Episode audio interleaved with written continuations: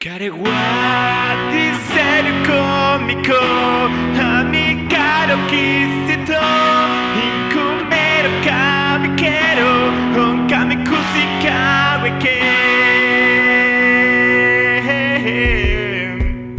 Vale. ¿Qué pasa, bueno. gente? Eh, bueno, bienvenidos a este nuevo, o este, mejor dicho, episodio cero, este intento de proyecto. Eh, es un podcast donde, bueno, como dice la descripción, de como lo habrán leído, es un podcast de cultura general, eh, cultura de la generación Z, eh, cultura pop, eh, videojuegos, series, etc. No es nada profesional, evidentemente, somos gordos friki cada uno en su cuarto y en su habitación hablando sobre videojuegos y demás. Y esperemos que los disfrute. Acá les presento a los participantes de hoy. Está primero, bueno, preséntense con su nombre con el que quieran presentarse. No sé si quieren nombre, apellidos, eh, sus nombres de usuario, su canal de Twitch, no sé, cosas así. Adelante. Bueno, como veo que nadie lo hace, hola, ya, soy Julián, me pueden decir Has, Hasto, de Has, como mierda quieran. Eh, sí, tengo un canal de Twitch, pero hace como tres meses que no prendo. El nombre es de Has, porque se me quemó la PC, jaja, un rayo. Eh, pero voy a volver. y nada, espero que les guste. Hablamos pura boludez, ¿eh? Puras. Bueno, siguiente. Eh, Juaco. eh, bueno, eh, me dicen Juaco, obviamente, pero mi nombre es Juaco Rocker en YouTube. Tengo un canal que subo video cada muerte de obispo, pero subo. Este, le meto mucha edición, pero obviamente me cuesta un huevo, así que bueno, subo de vez en cuando, pero, pero bueno. Twitch no tengo, porque tengo wifi, no tengo cable. Eh, eh, eh, la típica es que me boludeen con que me ponga cable, que evidentemente lo tengo que hacer, pero bueno, eh, como soy, me da mucha paja existir de por sí, este, ahí ando, así que bueno, este, poco más. Bueno, siguiente. Sabaje. Bueno, yo no, se cagó Sabaje. Bueno. Yo, yo me llamo Agustín, pero me van a decir Pepe. Mucho Pepe. gusto. Yo no tengo canal de nada, porque no hago nada, porque soy un vago. Para mantenerlo censurado y family friendly, dejémoslo en vago.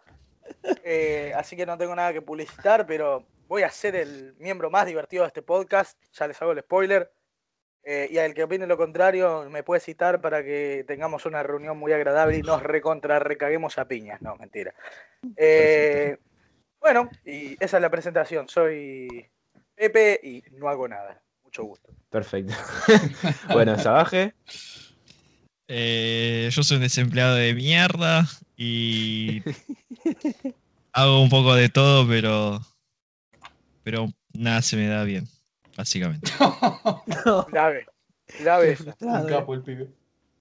Bueno, eh, empezamos con, lo- con el podcast, temas de interés del mes. Vamos uno por uno y cada uno me va, me va presentando más o menos cómo, cómo va el tema, según sus opiniones, lo que hayan leído. Eh, voy a dar una pequeña introducción, así que empecemos.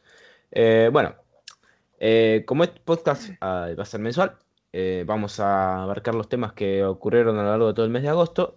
Empezando por una de las, de las polémicas que surgió este mes y me parece que va a ser muy relevante para las próximas décadas.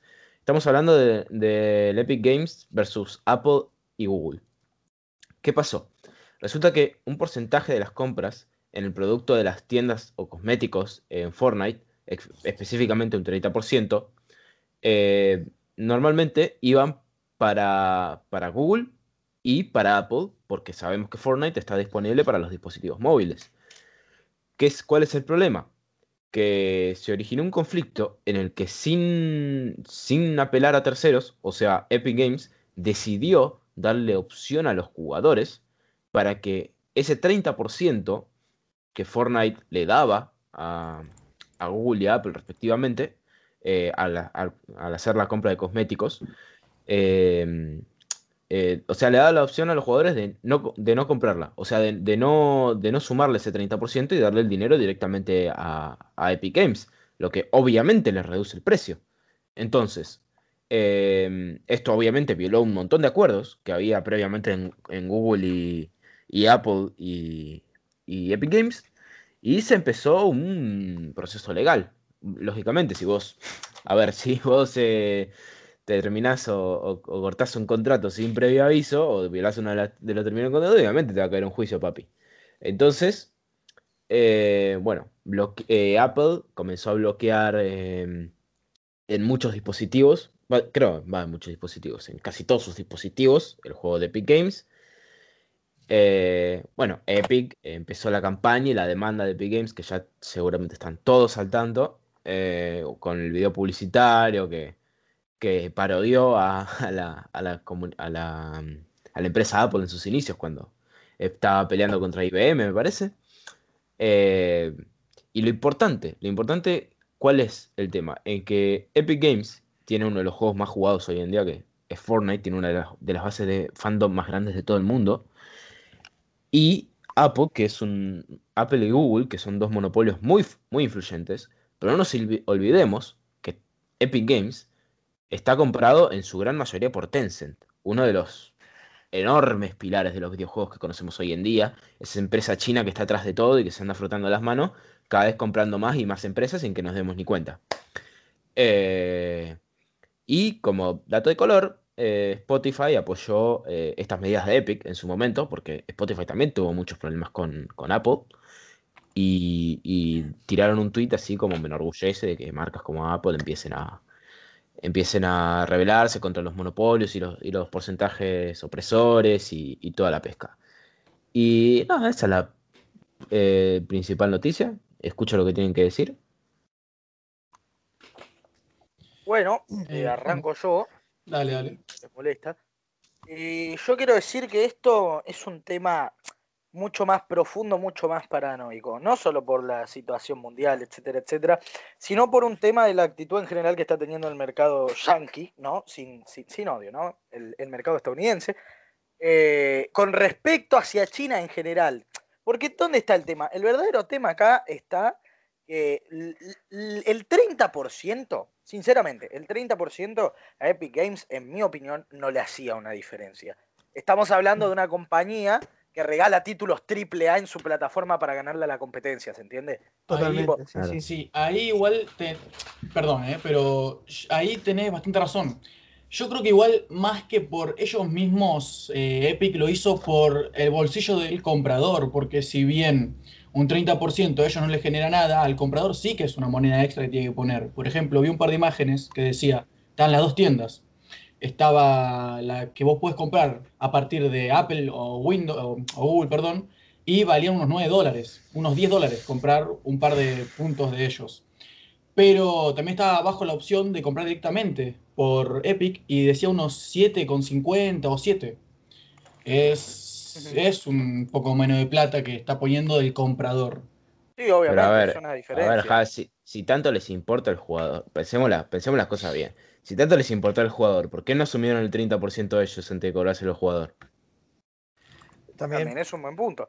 Yo creo que el tema igual, yo creo que el tema va mucho más, es mucho más profundo. Yo creo que el tema Claro. es así. Eh, entonces llegó, llegaron en realidad las órdenes de arriba de Don Tencent, porque está toda esta guerra, vieron que Donald Trump le pegó un hachazo a Huawei, después le dijo, no, está todo bien, y eh, como es, están todas estas guerras empresariales, pero en todos lados, ¿eh? Eh, TikTok está baneado en India, o sea, están haciendo guerras económicas, básicamente China contra todos, más o menos en realidad, pero por un tema de que, eh, sin meterse en problemáticas sociales y esas cosas que no vienen al caso, eh, China económicamente en tema mercado es una amenaza para los mercados grandes, porque es un mercado emergente, es un mercado que tiene mucho dinero, es un mercado que tiene mucha fuerza de trabajo, y entonces, ¿qué es? Es una amenaza. Entonces, ¿cuál es el tema? Yo creo que el tema, esto de Tencent fue como un intento de tantear las aguas, de decirle a Epic Games, bueno, vos no cobres esto y a ver qué hace Google. Si Google no hace nada, los boludeamos con los 300 mil millones de productos que están a nuestro nombre, porque Tencent tiene, a ver, Activision Blizzard, Ubisoft, Riot Games, o sea, tiene de todo. Sí, sí, Tencent. Eh, Más todos los juegos extra de celular que también le generan mucha plata. Sí, por, por eso. Entonces era para tantear de si esto sale así, lo hacemos con todo lo nuestro. Aparte, Tencent tiene eh, juegos de celular tipo el Mobile Legends, etcétera, que también son enormes en la escena móvil. Eh, también son, son dueños de Supercell, Supercell que tiene Clash of Clans, el Brawl Star, el Clash Royale, que también Sí, la remueven. prácticamente son los dueños de los videojuegos para celulares. Eh, más o- no, no te diría tanto. Japón sigue teniendo un mercado mucho más grande por, por los jueguitos tipo gacha que Sí, el tema de Japón es que su mundo del videojuego está muy centrado ahí. No viene casi nada de, la- de los juegos acá. De hecho, para poder jugar acá muchos de los juegos hay que usar VPNs. Sí, obviamente. Al fan de Fire Emblem, boludo. ob- obvia- Claro, o- claro. o- obvia- obviamente. Pero igual no el saca el problema. hecho de que mueve muchísimo dinero. Pero yendo al tema, entonces, esto fue una forma de Tencent de decir, mira, maestro, eh, una bofetada en la cara. Le dijo, toma Google, ¿qué vas a hacer? ¿Qué vas a hacer? Tipo, Google, Apple, ¿no? Y, y Google, Apple claramente dijeron, ¿qué voy a hacer? Y bueno, te vamos a pegar un hachazo. Ahora, si me haces tomar un lado en esto, a ver, Epic se escuda mucho con eh, defensa del consumidor, libertad de la empresa, etcétera. A ver, pa, vos llegaste, firmaste un acuerdo, firmaste un contrato. Si de la nada te quisiste parar y dijiste, "Mm, el contrato me parece injusto, lo voy a violar, para eso no lo firmes, ¿se entiende?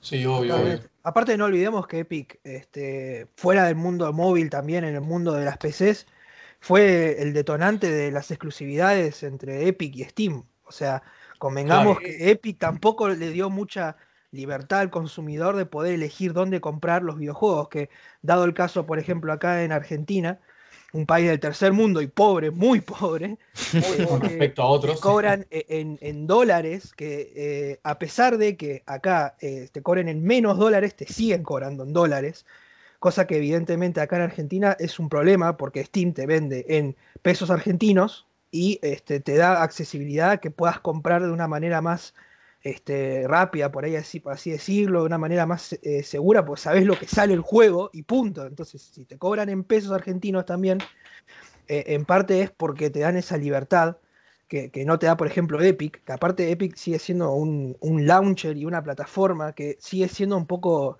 este, como que se quedó bastante atrás, en sentido de, qué sé yo, por ejemplo, hace poco probamos con Juli y con eh, Fenrir, que es un amigo nuestro también, este, el, Remnant, que lo estaban regalando en Epic, y, me causó mucha gracia que Epic no tenía este, eh, un sistema para los joysticks, como lo tiene Steam, por ejemplo, que te toma prácticamente cualquier joystick para jugar. En cambio, Epic no le tomaba un joystick genérico a Fenrir y tuvo que utilizar Steam de una manera como abrir Remnant desde Epic, pero en Steam. Una cosa rara hizo para Claro, que le para usar el joystick, claro, tuvo Claro, que entonces, Claro, en esas igual. cosas también te das cuenta. Es como un, un villano contra el otro, porque Apple también busca el monopolio, evidentemente. Pero Epic Obvio, obvio. este, está Igual- buscando lo mismo en PC, boludo. Es lo mismo. No, no, no nos olvidemos también de que Steam ya es un monopolio que lleva, bueno, era un monopolio que lleva muchísimos años, lleva más de 10 años creo, y tardó mucho como para incluir toda esta cantidad de mejoras a su launcher que tiene ahora. Epic tiene muy pocos, Epic tiene muy poquitos También. años. No podemos comparar uno con el otro porque Steam tiene muchísimo tiempo de, de, haber, de haberse creado, tiene muchísima más más información, no sé si información, pero sí, ¿cómo se podría decir? Más conocimiento sobre el tema como para poder desarrollar mejor algo, una mejor experiencia para el jugador. Claro, tienen Sí, la experiencia, boludo. Tienen la Claro, experiencia tiene laboral. experiencia, exactamente. Tiene experiencia, pero esa experiencia también Yo- le sirve a otras plataformas, como por ejemplo Blizzard, que también ahora te cobran en pesos argentinos, por ejemplo. Que yo lo Claro. siento más un avance, sinceramente, porque que te cobren de dólares a tu moneda local, yo lo siento más un avance, te, te da más la comodidad, ¿entendés? Aparte, bueno, ahora Steam no, pero antes te, pe- te permitía eh, pagar todo en efectivo, tipo, te ibas a un Rapipago y te comprabas un juego tranquilamente. Está bien que ahora no está esa opción, pero digo, esa accesibilidad que le dio en su momento, este, te daba muchas posibilidades a comprar juegos. Aparte, de, tipo, el tema de la piratería yo creo que disminuyó bastante con el tema de las ventas en Steam. Y vamos a ser sinceros, uno de los memes más comunes en Epic es este, a ver cuándo sale el crack para piratearlo, porque evidentemente hay mucho hate respecto a Epic en ese sentido también. Entonces, Sí, bueno, yo creo que hay mucho odio, yo creo que hay mucho odio hacia Epic por intentar eh, ser la competencia de Steam, siendo que no había ninguno que pueda lograr ese punto. Para mí que Y el la tema va por otro lado. Para mí el tema va A ver, el- el- la situación de Epic, más allá de lo que dice Juaco, que me parece muy bien el tema de adaptarse a monedas locales, igual, acordémonos, lo dijimos antes, Argentina es un país muy pobre, Argentina es un país que no tiene un peso. Si vos sos una plataforma estadounidense que recién estás empezando, lo primero que te va a preocupar va a ser la guita de China, Estados Unidos y Europa. Tipo, vos te vas a interesar en. Argentina cuando seas Carlos Gardel y hagas tres chilenas en el aire vendiendo juegos, ¿entiendes? Eh, el tema es el tema es que aparte son situaciones legales Steam también tenemos que pensar entró al país en otro momento que puede tener acuerdos mucho más cómo decirlo centralizados si vos estás en un país difícil con respecto a leyes y consumo exterior como Argentina llevar cuánto lleva Steam acá creo que 20 años ya no 17 No, 15 te años un poco para ver si yo te Eh, digo. si no no no pero creo que 2002 2003 ya estaba por acá Eh, sé que para En 2003. 2008 2003 fue Bueno, exactamente. el 12 17 de- de años llevas septiembre. acá. Cuando llevas en un país jodido como este, 17 años, claramente te- se- tenés más tanteado el terreno, sabés cómo adaptarte a las Claro, leyes. Entonces, por ahí te entiendo que Epic no te haga lo de los cobres. El problema para mí lo de Epic y por qué se llevan el hate es que Epic lo que quiere hacer es una jugada como lo veo yo, es como una jugada de nepotismo. ¿En, qué sentido? En el sentido de que, mira, yo tengo este título, eh, triple A, indie, lo que sea. Y yo te lo voy a dar gratis por este periodo de tiempo. Pero venite a mi plataforma. Lo que no entiende la gente de Epic es que no es así como funciona la cosa, porque no estás arraigado a Steam porque no te da juegos gratis. Si querés juegos gratis, vas y te arraigás a uTorrent o a Softonics, ¿entiendes? Exacto. Vos exacto. estás arraigado a Steam porque te dan la opción de no comprar, acordémonos que las plataformas online de videojuegos tienen ese acuerdo turbio de que vos ningún juego lo estás comprando, solo los estás Claro. alquilando y te los pueden sacar cuando ellos quieran. Eh, no comprar, Ah, sino una... Ponele, pon- ponele O sea, porque, o sea, estás comprando una licencia y la licencia te da básicamente permiso para todos menos para hacer trampa en el online, pero cuando se, es como decís vos, cuando, si esa licencia se llega a romper entre la, entre la plataforma distribuidora y la desarrolladora, te quedaste sin juego. Claro, Sí, porque vos, vos, estás- vos al comprar y al utilizar Steam estás aceptando, estás firmando ese contrato.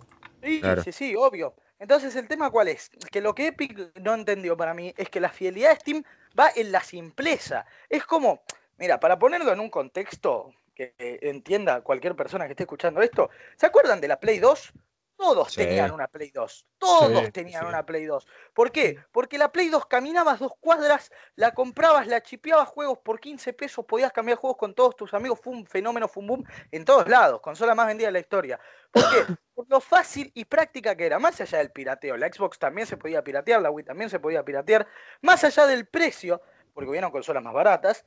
eh, el tema va por lo práctico que es, ¿entendés? Estaba en todos lados, aparecía en todos lados, era muy fácil, era tipo, ah, mira, camino dos cuadras con 15 pesos y me compro un juego de Play, si la tenés Sí. pirateada claramente. Acá Sí, sí. no apoyamos la piratería, pero no nos mintamos. ¿Quién no pirateó la Play 2? Eh, Sí, no, yo no conocí totalmente. una persona que te- no tenga la Play 2 original, boludo. Ninguna, nadie. No existe nadie que tenga la Play 2 y- original. y- ¿Y a dónde va Yo sí la tenía, ¿eh? Te agarré tonto. Steam brillaba, Steam brillaba en su simpleza.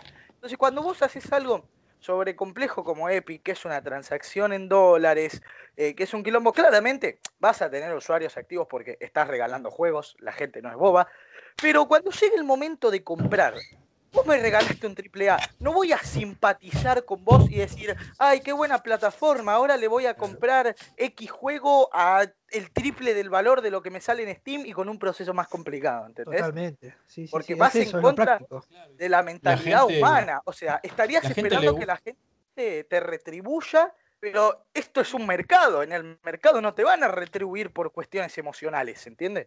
Claro. Y sí, sí, sí, por supuesto. Por eso me causaba gracia, porque Epic se, se ofendía así con Apple, por- porque decía como que ustedes nos están restringiendo el acceso Están acá. es como- censurándonos. claro, están ustedes, sus censurándonos. leyes nos restringen a nosotros de tener un mercado en el móvil, que no sé qué. y Claro, es de como, hecho, dale, si usted hace lo fue el- mismo en PC, es, es lo mismo lo que hacen sí. ustedes en PC. Porque con sí, comprando exclusividad, aparte pónganse a pensar que hubo miles de polémicas con respecto a los juegos que ya estaban en Steam para pre-comprarlos desde Steam. el, sí, el, cambiaron el Borderlands por 3. licencia. El Borderlands 3, la Borderlands gente que lo 3. precompró lo pudo jugar. Pero el después, fue 3, boludo. claro, después, Estaba acá y se tuvo que ir. claro, poné- pongamos un ejemplo. Eh, nosotros queríamos jugar al Borderlands 3, pero vos te lo precomprás y yo no. Ok, vos lo vas a poder jugar, pero yo recién para poder jugar con vos voy a tener que esperar un año o, un- o seis meses, no sé cuánto Claro. fue. hasta No, que porque las exclusividades son, son re largas, boludo, de, de Epic. Sí, es sí, sí. Un año tranquilamente tienes que Pasa lo en mismo con Mortal Shield. Mortal Shield salió hace un tiempo y recién se va a poder comprar en Steam dentro de, en el 2021. Totalmente. ¿Cuál era? eh, ese, es verdad El que. Metro. este, El Metro- Total War Three King, eh, no, Three Kingdom no, eh, Troya pasa War lo Troya. mismo. Sí. Por eso, es como. Y- Es lo mismo. Igual, todo para, todos tiramos hate a Epic Game, no sé qué, pero cuando nos regala jueguito, ¡ay, sí, señor No, es que, ese- No, es que Vamos a no, chupar es una que- pija. Es que eso, es que eso es lo que decía antes, ¿sabes? Eso es lo que decía antes, que eh, al momento de regalar el juego, sí, mirá, Epic, qué copado estás regalando esto ahora. No por eso voy a salir a comprarte tres juegos AAA cuando los tengo en Steam más barato. Exactamente, es el Obvio, tema. Sí, depende la también de qué juego, porque depende de qué juego, porque tipo eh, Epic Games fueron los que hicieron el port del coso, de juegos tipo, ¿cómo se llama este? La que es tipo recontra cinematográfica que vos tomás tus decisiones. Eh, Beyond Two Soul, ahí está. Ah, sí, Beyond eh, fueron los que hicieron el port de la Play al coso, Tota- a, Totalmente. a la PC. Y que yo No, un día, está- tipo de la nada, me metí a Epic Store, lo vi que estaba a 3 dólares y dije, hey amigo, lo compro porque nunca lo había jugado en la Play 3.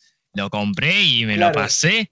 Todo, todo Gucci, todo nice. Pero tipo, eso no lo vi en Steam, ¿viste? Pero. Claro, pero una No, pregunta, vos lo compraste porque estaba a 3 dólares. Ahora, si estaba a 60, ¿vos lo comprabas? Obviamente. Obvio, papi. Ah, no, mentira. No, No. Bueno, ver, ahí está el problema. Ahí está, Ahí el está el problema drama. También las licencias temporales son una táctica que para mí, o sea, como toda táctica es nueva, es verdad, pero esto había pasado, ¿saben qué comparativo voy a hacer yo? A mí me pasó. Eh, había en un momento una política, cuando la guerra era de consolas nada más, PC estaba relegadísima, no tanto, pero dominaba mucho las consolas época Play 3, eh, Play 3 mm, mediano término. En ese Claro, momento sí. se peleaban Play 3, Xbox 360, se estaban rompiendo a palazos Sí, Y los había una los política- Xbox, etcétera. Sí, sí, sí. y, Ujú. y- y había una política en el Call of Duty, escuchen esto, en el Call of Duty, eh, en el Black Ops era, los DLC salían un mes antes en Xbox. Sí. Eh, y, y claramente, wow, los DLC un mes antes en Xbox, mirá vos, ¿no? Increíble. Pero ¿cuál es el tema con la licencia temporal? Que dependes mucho de en el producto en la que la estás aplicando y cómo lo estás aplicando. Porque si vos después mirás las ventas de Black Ops, Black Ops 2, eh, se vendieron más en Play 3. Eh, y más Sí, allá de que claramente el online gratis fue un, un factor muy determinante. Demasiado, Eh, eh, demasiado. Eh, Más allá de eso, el tema es que las licencias temporales es una práctica rara. No, no, no sé a qué querés llegar a esto, porque sí, Oh. mira, tengo este juego un año antes que Steam. Ah, mira vos, pero ¿con qué juegos lo estás haciendo? ¿Lo estás haciendo con Total War Troya? ¿Lo estás haciendo con Borderlands 3? O sea, lo estás haciendo con juegos que dicen pirateame. ¿Entendés? Exacto, por eso. O sea, si vos me haces- mucha razón. Claro, Si vos me hicieras una licencia de exclusividad por un año, ponele, del Fall Guys, ¿ok? Para ponerte un ejemplo, que ya vamos a llegar a eso, pero para, para, para poner un ejemplo. O, o del Among Us, ¿no? De un juego así súper masivo, súper popular, etcétera, etcétera. Claramente es una táctica buenísima. Pero si me la Sí. haces del Borderlands 3, eh, no, no, no tiene sentido. ¿Se entiende? Sí, sí, sí, sí. Bueno, Sí, sin irnos más lejos, esa estrategia ya la hicieron. Es Fortnite. Y lo hicieron con un juego free to play. O sea, saber que le funciona, le funciona. No, no son tan boludos, pero no, es como decís vos, no, no tienen mucho fundamento que hagan lo que están haciendo con las exclusivas, Por eso, que justamente son single player. no te asegura nada, ese es el tema. O sea, que te den este, una exclusividad antes que otra, no te asegura que compres más o vendas más de eso. Entonces, esa es la cuestión también, obviamente. Pero ya rompía las bolas que te pusieran exclusividades así en Play, por ejemplo, ¿no? Porque eso la verdad que también fue un detonante, porque Sony también con los exclusivos, como Uncharted, The Last of Us, este, juegos que, que tipo se volvieron muy populares en su época también. Es normal que vos ibas a elegir, porque tenías de un lado Halo, y que tenías el- los eh, Tenías Gear- el Halo, el Jar of War, tenías. Of ¿Qué War. más tenía? Eh, tenía Sunset Overdrive, que bueno. Es Viva claro, el problema. Yo Es creo verdad. que. Esto ya nos estamos separando bastante del tema principal, pero. Yo creo que las exclusivas no, no son buenas para nadie. Son buenas para la Bueno, compañía, justamente- obviamente. A la compañía, para que le compren la consola, para que es. Pero para el jugador no es nada bueno. A mí me, me encantó la iniciativa que tuvo Xbox con Microsoft, porque realmente son lo mismo, en, de tener la- la- los mismos juegos. Lo que serían exclusivos de Xbox también salían en la PC. Sí, sí, sí. Eso de es hecho, muy ahora bueno. hicieron un, un pase para tener la saga, porque los Halos, por ejemplo, estaba el 1 y el 2, me parece, y nada más para, para Ujú. PC. Y ahora Sí. hicieron, viste que ahora en Steam están vendiendo la versión eh, completa que viene con el Halo Reach y Sí. el Halo Oh, 3, sí. etcétera. O sea, Sí, eso, Esas cosas eso están me muy parece buenas. buenísimo. Eso me parece Totalmente. increíble que hagan. El tema de los exclusivos es que es también como el soporte de vida de las consolas, ¿no? Porque a esta altura del partido, Obvio, más con el online pago, las consolas dependen mucho de los exclusivos. Si tenés Por cosas supuesto. como, por ejemplo, el Sí, no exclusivo eso. boom más reciente, Ghost of Tsushima, por lejos. sí, Uf, sí. sí, sí, muy el bueno. tema, ¿qué pasa con Ghost of si no, Tsushima? sí. Ghost of Tsushima, dicho por su propio director, es un juego que solo puede existir en un sistema de Play 4. Porque lo que hicieron con Ghost of Tsushima, para hacer un resumen rápido, hicieron básicamente un juego de Next Gen, pero le pusieron un periodo de tiempos de carga en patrón para que el juego pueda correr bárbaro en Play 4, Play 4 Pro. Y ahora, cuando el chabón dice, ¿por qué pudimos hacer esto? Lo pudimos hacer porque todas las Play 4 son iguales. ¿Se entiende? Ahora, si yo tengo que hacerte esto en una PC que tienen 400.000 variaciones, 400.000 Claro. componentes, 400.000 marcas, 400.000 productos distintos, que a- hasta, a ver, tenés, date cuenta que tenés más tipos de refrigeración que consolas para elegir ahora mismo, ¿me entendés? Para, Sí, para sí, decirlo de cierta manera. Más No te lo puede mouse. hacer. Entonces hay exclusivos que es entendible que estén ahí, amor al arte, eh, eh, sistema, etcétera. Pero la práctica de exclusivos en sí es una práctica que yo creo es como los DLC. Todos sabemos que los DLC son una mierda. Todos sabemos que los DLC son malos, salvo casos muy, muy contados. No sé, Far Cry 3, Blood Dragon. Pero en general, eh, entonces, ¿qué pasa con eso? Pasa que eh, igual se va a quedar, porque es lo que mantiene parado a- al mercado, ¿no? De- consolas. Sí. Claro, sí, si las exclusivas no existiesen, las consolas menos. Entonces, Menos aparte también El- juega un, un- un rol de, de nostalgia también en eso, ¿no? Porque tipo, por ejemplo, la Play 3 o la Play 4, uno de los exclusivos más grandes es God of War. Y como ya Sí, se dijo por antes, por ejemplo, la, la PlayStation 2 ya de por sí que era como la consola predilecta que casi todos tuvimos. Ya Sí. cuando tenías el God of War 1 y el God of War 2, que ya de por sí God of War 2 tenía un ending que te dejaba con el culo abierto porque básicamente te decía continuará en el God of War 3. ¿entendés? O sea, esas cosas de jugar con la, con la subiendo al. Olimpo, sí. Claro, cuando venía, cuando decía, acá si vienen los vergazos fuertes y te decían, mentira, va a continuar en la siguiente. Es como, es- esos factores de nostalgia son también lo que mantiene vivo una consola y mantiene vivo también los exclusivos, porque yo personalmente la PlayStation 3 o la PlayStation 4 me las compré por los God of War, por ejemplo. Y es como, e- es esa cuestión de saber que juegan con tu nostalgia, pero que sin embargo vos te dejás, ¿viste? Es también lo mismo Claro. Nintendo. Nintendo también, y- y boludo. para, para ir cerrando un poquito, también está el tema de la familiaridad. Es muy fácil la tech de el pibito de, no sé, 13, 14 años que tiene que convencer al viejo que le compre la Play y le decir, no, mirá, pa, la Play, la, pi- la Play, la nueva Play, ¿entendés? Está Sí, sí, familiarizado sí. con el producto. Ya, ya es algo que debe, debe haber en cada familia, prácticamente. Sí, Claro, que pueda que en tenga, que tenga el acceso de conseguir una Play una Xbox, es algo que lo quieren. Porque, ¿Por qué? Porque no conocen de computadoras. ¿Por qué? Porque si bien vos decís quiero una Play, me la compro, ya está, me pongo a jugar, una computadora es muchísimo más complicada. Es 10 veces más difícil de conseguir las piezas. Si se rompe algo, tenés que mandarla a que reparen ese algo. También las consolas, pero es más complicado porque son más caras las piezas. Y hay que, hay que entender, si vos querés armar una computadora y que te sirva, hay que entender, hay que entender del tema y es complicado. Sobre todo por un nene justamente de 13, 14 años, como vos estás diciendo.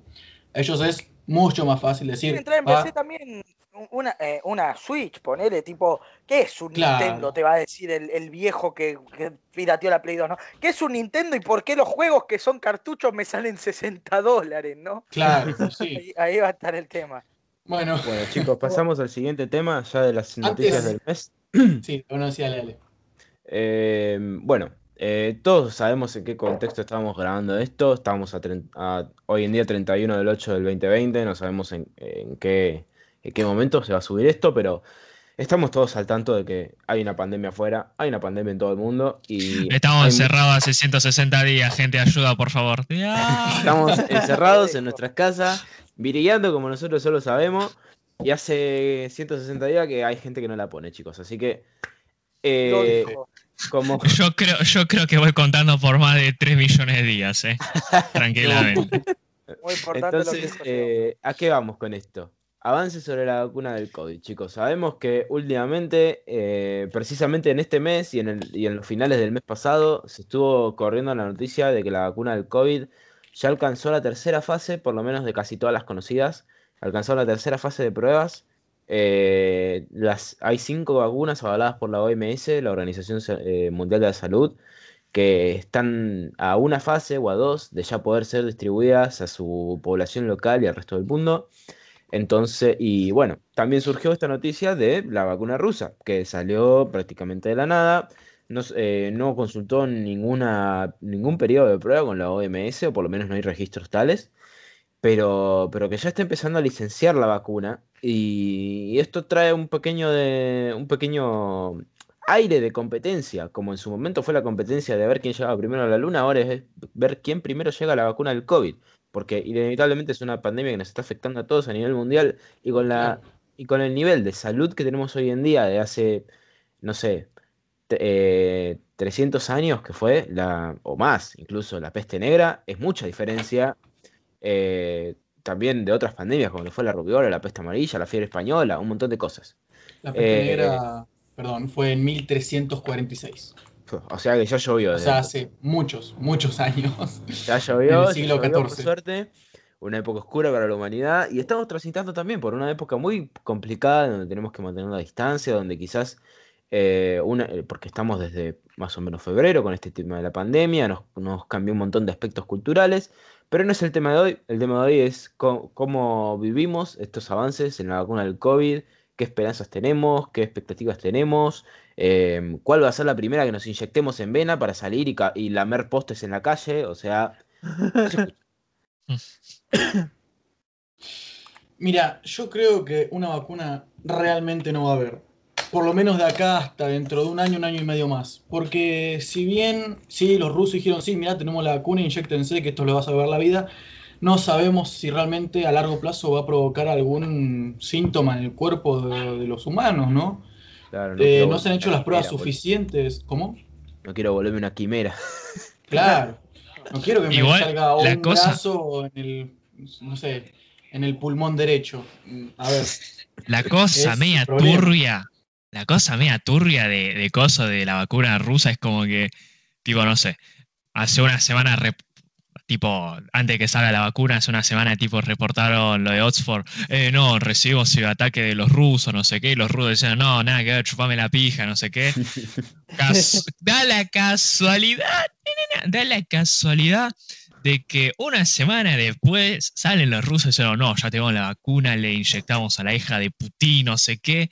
A ver, ¿qué onda la vacuna? No, nos chupó un huevo la fase 2 y 3 y ya estamos acá en producción masiva. Y como, a ver, ¿qué onda tu vacuna? No, eh, se basa en algo de adenovirus. Y es como, no, flaco, te diste cuenta de que lo de Oxford también tenía lo de adenovirus, ¿no? Y hace una semana le atacaste los servidores. Sí, pero fue pura coincidencia. No, pero sabía que vos sos uno de los pocos que usan la técnica de adenovirus como una forma de, de la vacuna. Sí, otra coincidencia.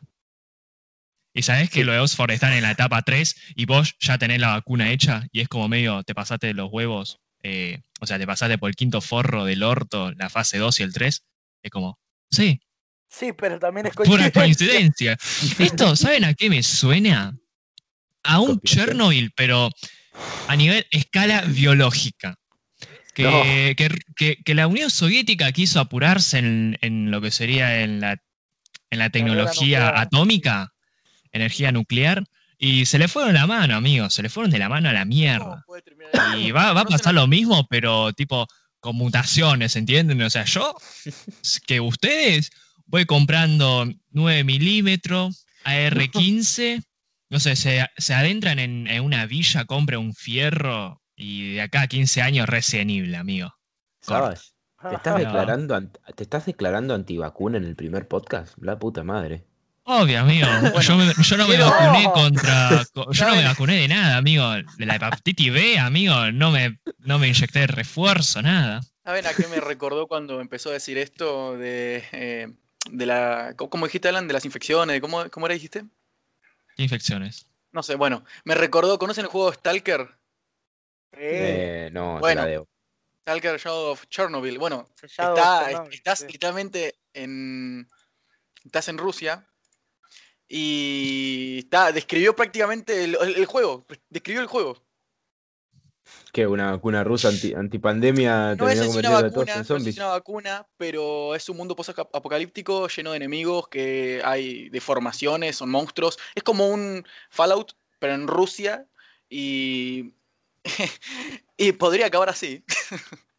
Todos ¿Ves, tomando gente? Hay un- plaza, boludo. Hay un tema vital, creo yo, y es eh, más allá del robo de información, etcétera, que, a ver, todas las potencias se roban entre ellas, seamos sinceros. Eh, hay un tema, eh, bueno, más allá, eh, a empezar, lo de la OMS, cuestionable, la OMS en general, ahora la están investigando por corrupción, el líder de la OMS eh, es sospechado de complotar con China tanto para encubrir casos como para encubrir el surgimiento y expansión de la enfermedad. No digo que estén 100% complotados, digo que hay sospechas, eso no lo hace culpable, es muy importante, pero hay sospechas. Eh, pero más allá de eso, eh, los rusos en general tienen un historial muy amplio de eh, el método prueba y error sin tener mucho respeto por los derechos humanos. Hay casos muy conocidos, por ejemplo, en la carrera espacial, ya que hacía el paralelismo acá, Agus, eh, estaba el señor Vladimir Komarov, que era muy amigo de Yuri Gagarin, para el que no sepa, Yuri Gagarin fue el primer hombre en llegar al espacio, la historia de la humanidad.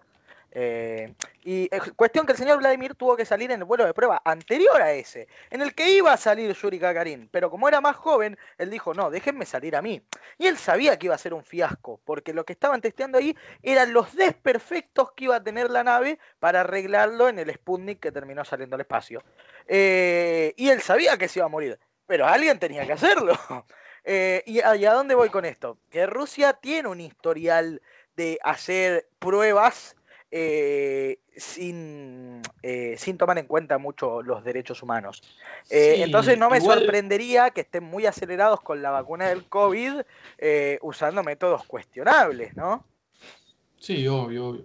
Igual ahí no solo incluyamos a Rusia, prácticamente cualquier país primermundista o que tenga deseos de serlo, han hecho muchas cosas no muy deseables ah, frente a la humanidad. Claro, no, no, no, Japón no es un bien. muy buen ejemplo, el Escuadrón Uf. 731, uff, es eso, eso era muy hardcore, pero la gente no habla de eso. Cuando hablan de masacre, cuando hablan de todo, ah, incluyen a Alemania, a los nazis, pero nunca a Japón. Japón nunca es el malo realmente y, Y hay un problema. de, de lo fácil que es lavar la historia, ¿no? Pero igual también Malo, boludo.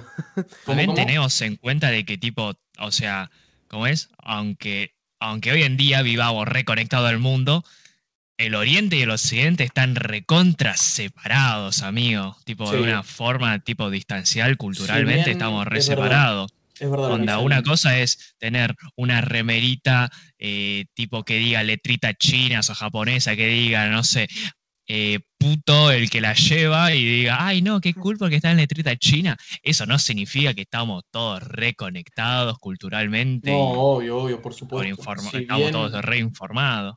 Por eso si creo que hay una eso. diferencia amplia en lo que sea la visión occidental y el oriental. Sí, y sí, aparte, igual con respecto a lo, E incluso a lo- regional, diría yo, ¿eh? Con respecto a lo que nombró Julito también, eh, acá nuestro amigo Hast, yo también siento que hay un tema también con respecto a lo que dijiste vos, Savage, eh, eh, con el Oriente, no un tema de ignorancia, ¿no? Eh, pero un tema de ignorancia en general, bueno, la famosa denominación que llegó a usar hasta el hombre más poderoso del mundo para este virus, que fue el virus chino, eh, digamos que sí. eh, son más allá de lo que salga el día de mañana, que ponele que el día de mañana se descubre que se escapó un laboratorio, lo que sea, sigue siendo una denominación cuanto menos despectiva, ¿no? Eh, y pasa con muchas cosas, ¿eh? para bien y para mal. Lo que decía de los malos, a ver, esto es muy simple. Cualquiera que esté escuchando esto, haga un experimento. Piense en cuántas películas los malos son los nazis.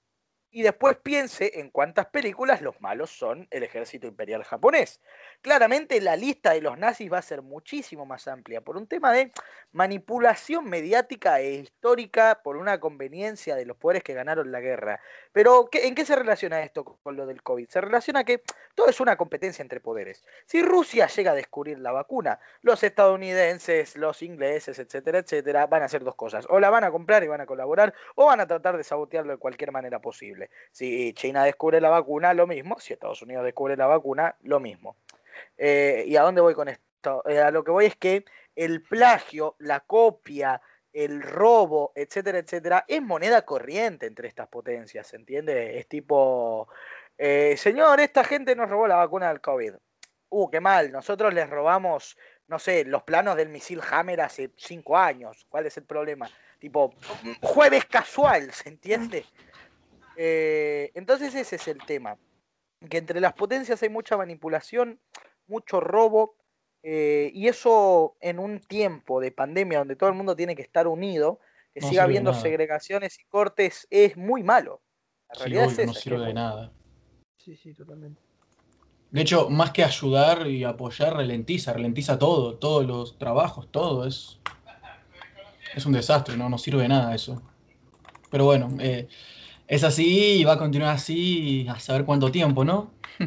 Y bueno, el último, ¿cuál, va a ser- ¿cuál puede llegar a ser el mayor problema, chicos? Que estemos en una plaza bailando música que no, que no entendemos la letra, tomando vodka, no sería muy diferente a lo que ya hacemos, que tomamos, mu- tomamos vino en una plaza donde, con letra que no entendemos. Sí, sí. Es verdad. Y el hard bass Sí. está bueno. Igual también Hard creo bass que- es buenardo. Sí, está Hard, bueno. hard bass es mucho mejor que la cumbia. No, lo dijo. Eh, uh, lo dijo, eh, lo tenía que decir y lo dijo. Eh, también lo que quería decir con respecto a esto, creo que ya me olvidé, así que eso va a ser un problema. Claro. Bueno, si querés, eh, lo pensá para la próxima, porque ahora vamos a pasar al siguiente tema, el tema memístico de la semana, de, los temas de interés, porque no dejan de ser noticias que ocurrieron a lo largo del mes de agosto, que es el embarazo de Willy sin Vegeta, muchachos. ¿Qué vamos a hacer? ¡Madre mía, Se, se nos hace, se nos hace lindo, papá el. Willy, se nos Se hace nos- pa- No, boludo, nos hacemos viejos, cada vez hacemos más aporte de año, de, de aporte jubilatorio al PAMI. ¿Qué vamos a hacer? Probablemente el menos esperado, aparte, ¿eh? De todos los que podrían haber sido. No sé si menos esperado porque ya se mostró que estaba en pareja hace rato y no olviden chicos que Willy ya tiene más de 30 años, es un tipo grande. No me hagas, Si no bien- me digas eso, boludo. Sí, Sí, boludo. es difícil, es difícil, duele, a todo el mundo le duele porque eh, nosotros crecimos mirándolo a él, crecimos mirando sus series, crecimos recordando los momentos graciosos cuando troleaba, cuando insultaba, cualquier cosa, cualquier cosa. Era, era un ídolo nuestro cuando éramos chicos y ahora verlo crecer es, Totalmente. es, es, uff. Aparte, es fuerte. tipo, Igual, creo que lo veo el lado positivo y es que eh, el hijo de Willy, imagínense que acá a un futuro puede entretener a nuestros hijos. ¿Entienden la importancia? ¿sabes Hay una gran falla con ese plan y es que estás implicando que vamos a tener hijos. Pero sacando la- No, Yo- ¿por yo qué, creo- amigo? Yo creo que el tema va a que nos duele mucho porque es un reflejo de cómo pasa el tiempo. Porque, a ver, yo lo miraba a Willy cuando subía Modern Warfare 1, creo que era, eh, y yo era un Sí. pendejito, y lo veías y era tipo, y, y estamos aquí con un gameplay en 2.0, no puedo hablar muy fuerte porque estoy en la casa de mis padres. Vivía con los papás, ¿entendés? Sí, Creo sí. que recién había salido del secundario o la ESO, se llama. Creo que sí, eh, estaba empezando la carrera recién, tipo, era súper Yo, pibe, boludo. Creo que Sí. menor, menor que nosotros, Cuando- boludo. diría cuando comenzó con el canal, él tenía 17 años. Menor que nosotros, Y- el tema, y entonces, ¿qué pasa con eso? Que lo vemos ahora teniendo un pibe, sí, es un golpe durísimo, porque nos muestra que, mira muchacho, el tiempo pasa y nosotros seguimos siendo unos pelotudos, Sí. pero... El mismo Vegeta eh, lo dijo cuando los felicitó en un video, como que se sentía viejo, porque aparte entre él y, y Willy tienen diferencia de un año, dos. O sea, Sí. eh, Vegeta creo que es más grande que Willy. Entonces, hasta él se sinceró en eso, diciendo, creo que hasta yo me siento un poco viejo, un poco como él teniendo un hijo y yo que acá a la edad y no sé qué, es como... Es muy Es, fuerte. es todo un tema bastante. A ver, Es complicado. Es complicado, pero está bueno. Es es está bueno, porque vos yo creo que- como... ¿Sí? No, no, decilo, decilo. ahora No, no, lo sí, digo. sí. No, que creo que fue un golpe también muy sorpresivo, porque tipo, eh, no fue el primer golpe que nos, nos dieron de saber que estamos creciendo no- entre también nosotros los que lo vemos, sino también, creo que el primer golpe fue cuando Luzu se casó, ¿se Sí. acuerdan? Tipo, Sí, creo sí, que ahí fue el primer, Uh, porque me parece que ahí fue cuando todos caímos que, que están creciendo todos y que ya son todos re adultos, que tienen 30 años para arriba, muchos de ellos. Para Y mí el tipo- rubio sigue igual, eso no les voy a mentir. No, al rubio, pero- totalmente. Lo veo exactamente igual. Eh, Y sobre lo de Vegeta Willy, Vegeta es cuatro años mayor que Willy. Willy tiene Sí, sí. 27, Ah. Vegeta tiene 31.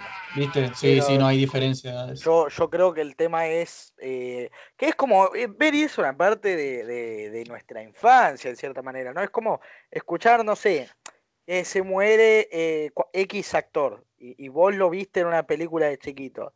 eh, y claramente para vos va a ser una cosa rarísima, ¿se entiende? Tipo, Sí, como, Bueno, como el pibe de, como el pibe de Art Attack, boludo. El de que supuestamente se había Ah, suicidado y que no podía pagar los igual, medicamentos, no sé qué. Que no sé si eso es posta o no. O sea, no sé si es verídico o no. Sí, se murió, pero Sí, por lo menos sí, para pero- mí algo que fue que me golpeó bastante fue, no sé por ustedes, pero para mí la muerte de Stan Lee, boludo. Uh, sí, la. La muerte de Stan Lee fue algo muy fuerte. Imagínate para alguien que se habrá comprado un cómic de Marvel en 1930. claro, no, obvio, por supuesto. A mí me encantan los cómics, he leído un montón, pero pues, como vos decís, no compré uno capaz cuando estaba comenzando. Bueno, igual esa gente no creo que yo esté, que- pero hace ya un par de años, claro. Algunos Igual- sí. Igual también tipo como en que en 2000, 2019 ripiaron banda de personas re famosas. Sí. Es como uno más y uno menos, es como que al fin y al cabo no te, da, no te das dando cuenta, ¿viste? Pero después cuando dice Stan Lee, decís, ah, es cierto que se había ripiado el año pasado, uh, ahí te viene el golpe, pero Sí. tipo, En, es- si en no ese te lo dicen, chicos, es como, en ese sentido, chicos, nosotros tenemos la reliquia viviente todavía. Mirta Legrand sigue de pie. Solo digo eso. Pero Bueno, ella murió- y la Pero se murió la gemela, se murió la hermana gemela. Así que, Esa mina anda drenando, anda drenando vitalidad de los viejos que se van muriendo, boludo. No. Ricardo, Ricardo Sofovich fue, fue, era el más viejo y Mirta Legrand va ascendiendo por las torres como si fuera Mortal Kombat, boludo. Totalmente. A mí, ¿sabes? El golpe se llamaba, que dieron. Se llamaba Gerardo, querido, no era Ricardo. No. Es verdad, Ricardo, Sí, dijiste Ricardo. Pero eh, el tema es que eh, es, es un recordatorio de que la vida sigue y a todo el mundo le duele recordar que la vida sigue porque el momento o los recuerdos más felices, en parte por la nostalgia, en parte porque eran tiempos maravillosos que te- tenemos en general, es cuando éramos pibes. Entonces, que Willy tenga un pibe es como que te hace acordar, uy, cuando estaba en el secundario no me importaba nada, no tenía que laburar, tenía para comer, podía jugar, solo tenía que hacer tarea como un boludo. Eh, no sé, es como que te acordás de eso, es tipo, uy, pero ahora, mira, Willy tiene un hijo y vos sos un boludo grande. Y, y ese Claro, recuerdo ya estás, ya estás en la facultad. Tipo, ya tenés una responsabilidad. no laburando. Y sí, laburando. Igual me sorprende, me sorprende, me sorprende mucho la cantidad de positivismo que hubo en frente a esta noticia, porque nosotros conocemos Twitter, no nos vamos a hacer los boludos, por más de que no tengamos o que no frecuentemos la red social, sabemos que es una de las redes sociales más tóxicas del universo, Sí, por supuesto. y, y las fan, y las fancams abundan por su, por su frecuencia, o sea, básicamente Twitter es el vertedero de la, de la internet, eh, Sí. aparte de 4chan o Reddit, pero Reddit es un poquito mejor.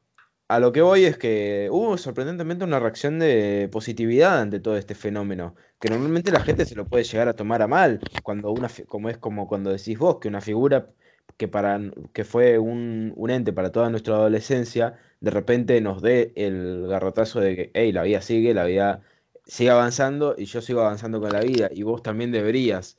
Ese, es ese mensaje que normalmente puede llegar a generar una, una, una, ¿cómo se llama? Una reacción muy negativa, pero por el contrario, en la mayoría de las redes sociales, eh, todos felicitándolo, sus amigos, eh, otros influencers que tampoco tuvieron mucha relación con él, que habrán hecho uno o dos videos, pero que Sí. de igual manera lo felicitaron de corazón, la gente que reaccionó bien. Las K-popers que no felicitó, podían faltar con Dara lo felicitó. Ah, mira, yo Dallas de eso no tenía idea. Es que, es que Willy es como Keanu Reeves, son esas gentes que nadie los odia. Es muy difícil que alguien los Muy odie. difícil. Es como Canadá, es- Sí, es verdad.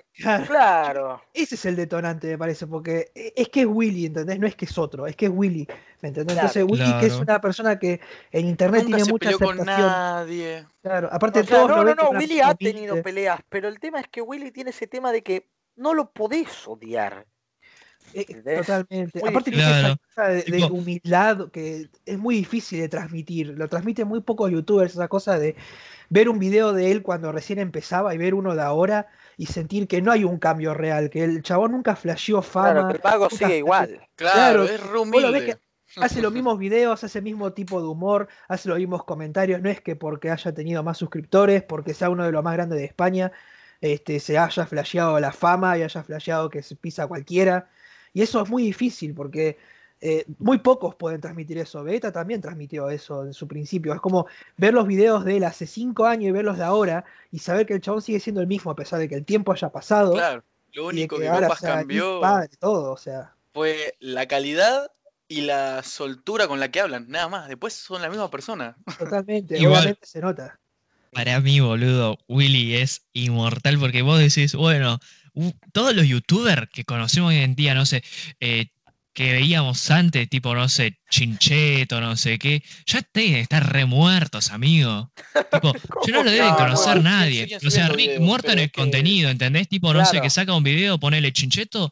La otra vez me metí a su canal para ver qué onda se seguía con lo de Redstone y el chabón tenía 7000 views en un video, ¿viste? Tipo, teniendo millones de suscriptores. Y decís, bueno, este canal entonces ya está definitivamente muerto. Sí, Pasa que Willy, Rich. boludo, nunca muere porque, amigo, Willy es literalmente un puto meme viviente. Vos decís, Sí. bueno, seguramente se murió, pero al día siguiente ves un clip diciendo, judía de mierda, Dios, judía de mierda. Después ves otro clip de, de Willy diciendo, pues, eh, puede ser, pa, no, eso lo decía.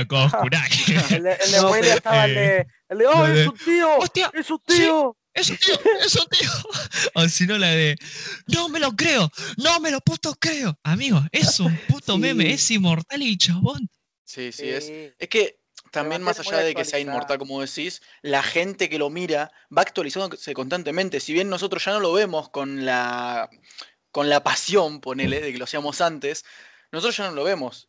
Si bien sigue nuestra suscripción ahí, ahí, porque dudo que alguno lo haya sacado, nosotros no, No. vamos, pero viene otra gente, vienen otros chicos, otros pibes jóvenes también que empiezan a verlo y así constantemente, se va renovando constantemente. Eso es lo que mantiene vivo un canal. Aparte también Igual es el que te diga un pecado. ¿Querés que te diga un pecado? Un No me digas que sacaste la suscripción. No, no, no. Ah, Partamos de que ah. yo nunca estuve suscrito ni Walirón ni Vegeta. Ese es el primer pecado. No. Chao, me voy. Buena No. suerte, chicos. El segundo, Buenas noches. el segundo es que nunca me pude ver un video de Willy y de Vegeta en, su- en sus tiempos de oro. En sus tiempos donde subían gameplays de 40 minutos de Minecraft, chicos. Yo, Uf, yo me los perdónenme, pero no me lo fumaba ni en pipa. No, a ver, yo tampoco. No, amigo. Carmalan era buenísimo. Yo me No, veía los de Carmalan no me gustó. Carmalan no me Black Ops miré. 2 era buenardo. Yo creo que lo mejor de los clips. Black Ops que 2 sacaban. sí era buenardo, amigo. Creo Sí, que, creo que, eh, volviendo al tema, lo de embarazo de la novia de. Willy si- sin Vegeta, creo que entra en lo top eh, más, más triste del momento de Willy, porque me acuerdo de que había un Karmalan en la cual tipo agregaba mods, no sé qué, y Vegeta tenía una casa chetarra que está hecha de madera, y tenía una espada que tipo podía, no sé, hacer que caiga un trueno, y sin querer hizo clic de derecho y se le quemó toda la casa. No, no es que hizo clic, sino que la crafteó y al craftearla caía el rayo. Sí, sí, Era sí, algo sí. así, sí, tipo, se le- creo que eso entra uno de los momentos más tristes, pero cuando me enteré de que el hijo no era de, no era de Vegeta, tipo, me hizo acordar en ese momento, viste, tipo, sonando X, X Tentación de fondo. Oh, baby, you don't understand me. No sé qué. Y justo un momento en el cual, eh, tipo, Vegeta decía, bueno, Willy, esta flecha va para la enamorada. Uy, sí, lo vi ese La otra- bueno. va al destino lo que el destino elija. Vamos, que el destino elija. Chu, suelta la flecha y le cae en la cabeza a Vegeta. Sí, Amigo. Cuando yo me bueno. enteré de que el hijo no era de Vegeta, boludo. Es que esto... Qué triste. Es que, es que todos tuvimos también como ese pensamiento, a todo el mundo se le pasó alguna vez por la cabeza que Willy y Vegeta eran homosexuales y tenían una relación De homosexual. hecho, a mí solamente me parecía Vegeta, no de forma despectiva ni nada, sino por, no sé, no sé, daba el aire y no por eso lo dejé de mirar. Yo lo, con- yo lo miraba un montón. No, no, no, pero el tema es ese, enterarse, tipo, es muy raro que un youtuber tenga, tenga pareja y, y- y- y un hijo. Un hijo, ni te cuento. El único otro, entre comillas, youtuber que conocía que tenía un hijo antes de, de Rex, así ultra famoso, no, no te digo Power Basinga que tiene una hija y sube gameplay de Dark Souls con 300.000 suscriptores. Así famoso, famoso, era Yao Cabrera. Y Yao Cabrera sabemos que no califica como ser humano. Sí, Cabrera, tiene sí. ¿Pero tiene hijos. una hija? Eh, Tiene un hijo. Tiene un hijo, Yao No. ¿Seguro? No, no sé. Sí. No, Bueno, amigo, no importa. no, no, no. O sea, ¿ves? Pero ese es, ese el hijo que alquila para los videos. No, ¿en serio? Como los amigo, es el hijo que alquila para los videos, amigo. Alta explotación infantil. Va, ¿No no es tiene ¿Pero los explotación hijo? enanos no infantil. será? Ah, ¿no es el pibe de verdad? Bueno, igual. No, ¿saben no es el pibe de verdad? Gobi. Ah, Amigo, se, se comió Maite. El pibe, boludo. No, yo ¿conoce- pensé, que era el ¿Conocen pibe de, verdad. ¿Quién? Sí, sí. ¿Quién? Outconsumer, Outconsumer, sí. Bueno, este que era. Este venía de la tanda con Will Res, con Sara, con. Con Stacks, con todos estos. Bueno, este, este tiene, tuvo un hijo ya hace bastante tiempo y siguió como youtuber. Sí. Yo no Pasa tengo que idea de yo creo que con el tema de. Con el tema del casamiento del Usu, yo creo que se había formado ahí una tendencia a decir, bueno, ya se casó el Usu, a ver a quién le toca el siguiente que se case, ¿viste? Sí, sí. En esa full. época se había hecho viral de, no, bueno, va a ser Rubius, no, va a ser Alexby, no, va a ser Sí, Will". me acuerdo que decían, no, el próximo va a ser el Rubius que se va a casar, me acuerdo. Sí, Y, y Rubio diciendo, no, ni ahí, yo ni en pedo me caso todavía, no sé qué. Entonces, tipo, cuando tenías esa tendencia ahí, porque ya ahí te daban el golpe de, che, loco, los pibes estos están creciendo, crecieron conmigo, o sea, yo era pibe, yo veía su video cuando ellos tenían yo 22, 22, 23 años, viste, la edad que tendríamos ahora nosotros. Entonces, tipo, es una cuestión de que cuando te das cuenta que es un golpe así sorpresa y te dicen, Willy Rex de la nada hace un tweet que dice, bueno, sí, voy a ser papá. ¿Me entendés? Como un golpe que te, que te da la realidad de que, tipo, los chabones están creciendo y, y vos estás creciendo con ellos ahí. Y, y, tipo, muchos de ellos encima son, eh, qué sé yo, empezaron a nuestra edad, ¿entendés? Entonces es como Sí. la puta madre, boludo. Aparte, yo creo que la gente lo banca porque, tipo, en el razonamiento de estamos felices porque ellos son felices, ¿entendés? Tipo, Willy cuando te dice que va a tener un pibe, está feliz de tener un pibe. Obvio, no es que lo va a tirar en Madrid y se va a volver a Los Ángeles. ¿me No, entendés? totalmente. Ese No. es el tema. No va a dejar el pibe tirado en España como hizo Paulo Londra. No, mentira. No, No, Pero- no. corten, corten, corten. pero, No. jornada, vamos, chicos. Bueno, nada, muchachos, sin escrúpulos. bueno, Acá libertad de expresión. cerramos, cerramos, es- Pero- cerramos esto. Segundo bloque. Eh, Segundo bloque, vamos pasando por el segundo bloque ya. Eh, bueno, No, pará, lo que quería terminar de decir, pará, era que Ah, sí, entonces como Willy es feliz, somos felices porque lo vemos ser feliz, ¿me entendés? Obvio. Totalmente. Sí, Bueno, sí, sí. Ahora y con sí, esa idea tan hermosa, tan hermosa cerramos esta sección que es el tema del interés, tem- eh, temas del interés del mes. Eh, abarcamos un poco de lo que pasó durante a lo largo de agosto y damos nuestros comentarios, memes, etcétera. Pasamos al siguiente, mes de los invitados. Acá quiero ir uno por uno a mis, a, mis muy amables invitados que están el día de hoy, que se comprometieron para estar y para grabar esta, esta sesión.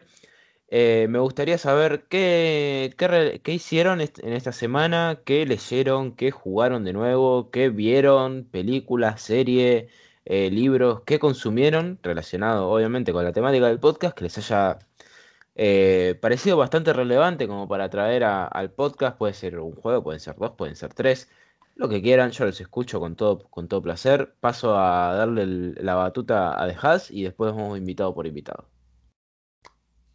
Eh, Bueno, yo principalmente quiero decir que acá en Argentina, eh, hace poco salió, Ibrea está editando el manga de Beastars, que yo me, yo me vi la adaptación en Netflix, me encantó, me pareció un Esto, anime... esto no es publicidad paga, ¿eh? Tenemos que No, ojalá sea Nada, paga, nada de esto es publicidad que paga. Pero hay que decirlo, la verdad que lo adaptaron hermosamente.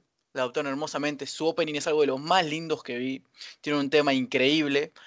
Y me compré el manga, me compré el manga, que es una edición especial que está sacando Ibrea. Hace poco lo sacó y ahora dentro de poco va a sacar el segundo tomo.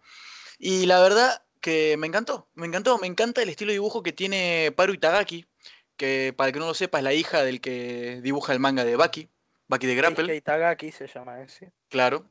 Y la verdad que me encantó. Es una historia muy linda. Si bien mucha gente puede creer que es el típico romance de secundaria, no, es... Yo te digo que no. ¿Por qué? Porque es como bastante más importante lo que quiere transmitir. Es un mundo segregado en el que están los animales carnívoros y los vegetarianos. Y los carnívoros son tomados como bestias, son tomados como monstruos que lo único que quieren es comer carne. Y si bien viven, conviven entre ellos, eh, los herbívoros siempre tienen miedo. Y la verdad que me parece muy lindo, muy bueno y lo recomiendo si tienen ganas de leer algo así, tipo manga, está muy bueno.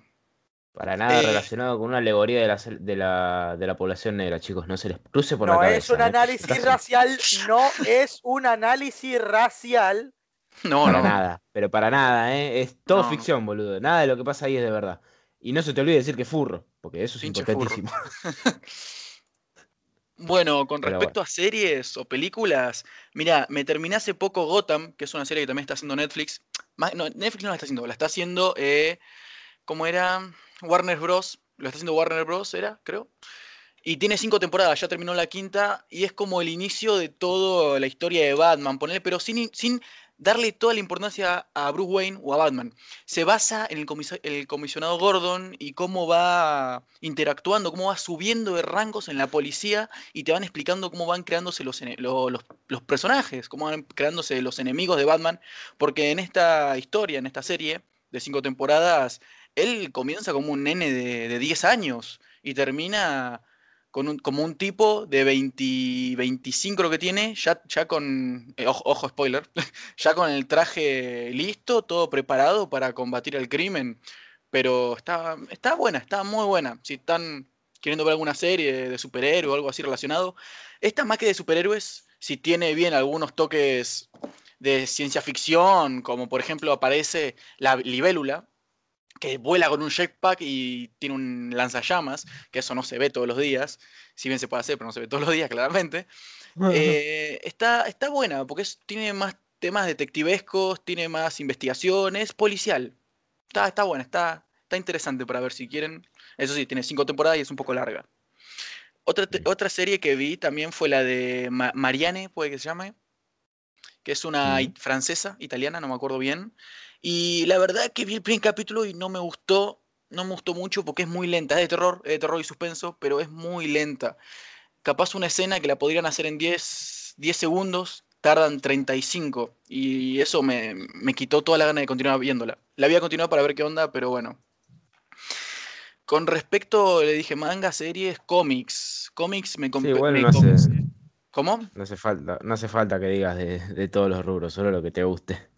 Y estoy diciendo lo que me gusta, ¿algún problema, Ah, flaco? ah, y nos agarramos los besos cuando quieras, sí, perdón. Ah, listo. Ah, todo bien entonces. Eh, bueno. Con respecto a cómic, que hasta hace poco me compré, acá también están empezando a editar Panini Comics, es Lucky K, que es una serie de cómics que está muy buena, está basada en el mundo de Lovecraft y está escrita por el hijo de Stephen King con dibujos de... Ay, no me acuerdo el nombre. Bueno, no importa que justamente Netflix también hizo una adaptación. Primero vi la adaptación y me pareció interesante, pero no la gran cosa.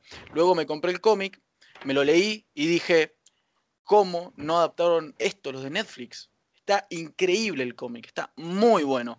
Es mucho más fuerte, es más oscuro, hay más sangre, hay temas mucho más jodidos que tocan.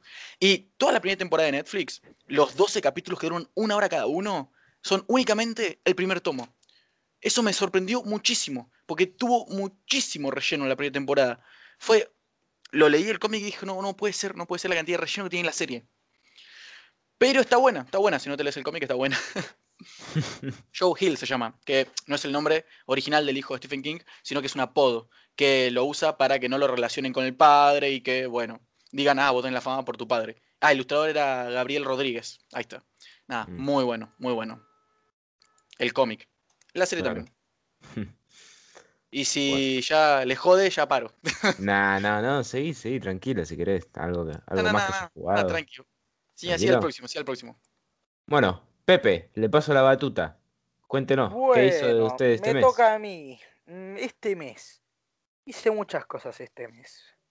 Eh, para empezar, y la que más tiempo me llevó, fue, te diría que Dark Souls 2. Rejugué Dark Souls 2. Uh, Eh, en el transcurso de este mes eh, me lo terminé todo, o sea, lo que sería el juego base, eh, salvo el jefe final, pero ya me he terminado el juego varias veces, es un chiste. Y ahora estoy jugando los DLC. Y con Dark Souls 2 tuve un nuevo aprecio a ver cómo las bandas sonoras no influyen en los videojuegos, porque la banda sonora de Dark Souls 2 es muy buena, pero eso puede llevar a que eh, eh, dé mucha más importancia eh, ciertos personajes que otros, sin entrar en cosas importantes, historia, etcétera. Básicamente, por ejemplo, me acuerdo mucho más de un jefe relativamente secundario, como es Vestalt, por su Mm. banda sonora. Eh, Vendrick, que es básicamente el, ¿cómo decirlo? Vamos a decir el villano. No es el villano, pero se entiende. Es como el antagonista principal de la historia, es como el objetivo principal del personaje. Eh, Y es tipo, obviamente, de nombre al jugador promedio le va a sonar más el último, porque antagonista principal, pero en tema y pelea de jefe, ¿no? Yo creo que me di cuenta de que cuanto más memorable la haces, eh, más grosa eh, es, independientemente del personaje, ¿se entiende? Que es como otra forma de hacer icónico un jefe o un personaje. Eh, así que nada, estuve jugando mucho Dark Souls 2. Estuve jugando mucho Yakuza. Yakuza me encanta, una de mis franquicias favoritas, una maravilla. Ahora estuve rejugando el cero. eh, muy recomendable. Jueguenlo, muy difícil de explicar de qué va, pero de los juegos más divertidos de mi vida. Eh, y, y bueno, estuve pensando mucho en eso, ¿no? En general, en las bandas sonoras, lo importante que son las bandas sonoras para la ambientación, etcétera, etcétera. Eh, Después no jugué sé. Fall Guys, el boom del momento, jugando mucho Fall Guys con Savage, que debería estar acá presente, que está muy silencioso. No, no lo estoy. Eh, jugamos mucho Fall Guys. eh, puedo entender por qué el juego es tan popular como es. Es muy divertido, es un juego muy divertido. eh, es muy gracioso. Eh, a mí no me paran de tirar por los cilindros, son una manga de hijos de puta. Eh, eh, y, y después anduve leyendo. anduve leyendo esta cosa. Me olvidé el nombre. Tenemos un problema. Belzebub, ahí está, anduve leyendo Belzebub, que es un manga shonen de la Shonen Jump. De, es de peleas, pero es un manga que vos tenés que leer como si estuvieras leyendo un manga de comedia. ¿Se entiende? ¿Cómo?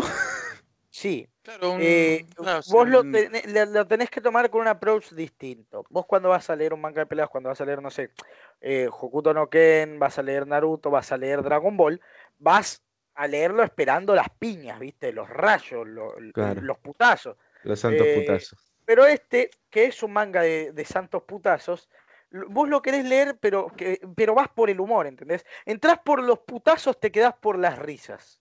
Eh, como claro. todo fanático de Kingdom Hearts, básicamente. De hecho, para. Eh, y, decirte y algo- eso, sí. Ah, así uno. Eh, uno de los personajes prácticamente está completamente inspirado en Zoro de One Piece. ¿En serio? El bebé. Es igual a Zoro. ¿Qué? Es igualito. Sí, hay un bebé. es exactamente eh, igual, de hecho es muy parecido. Es igual, solo le falta la Eh, marca en el ojo.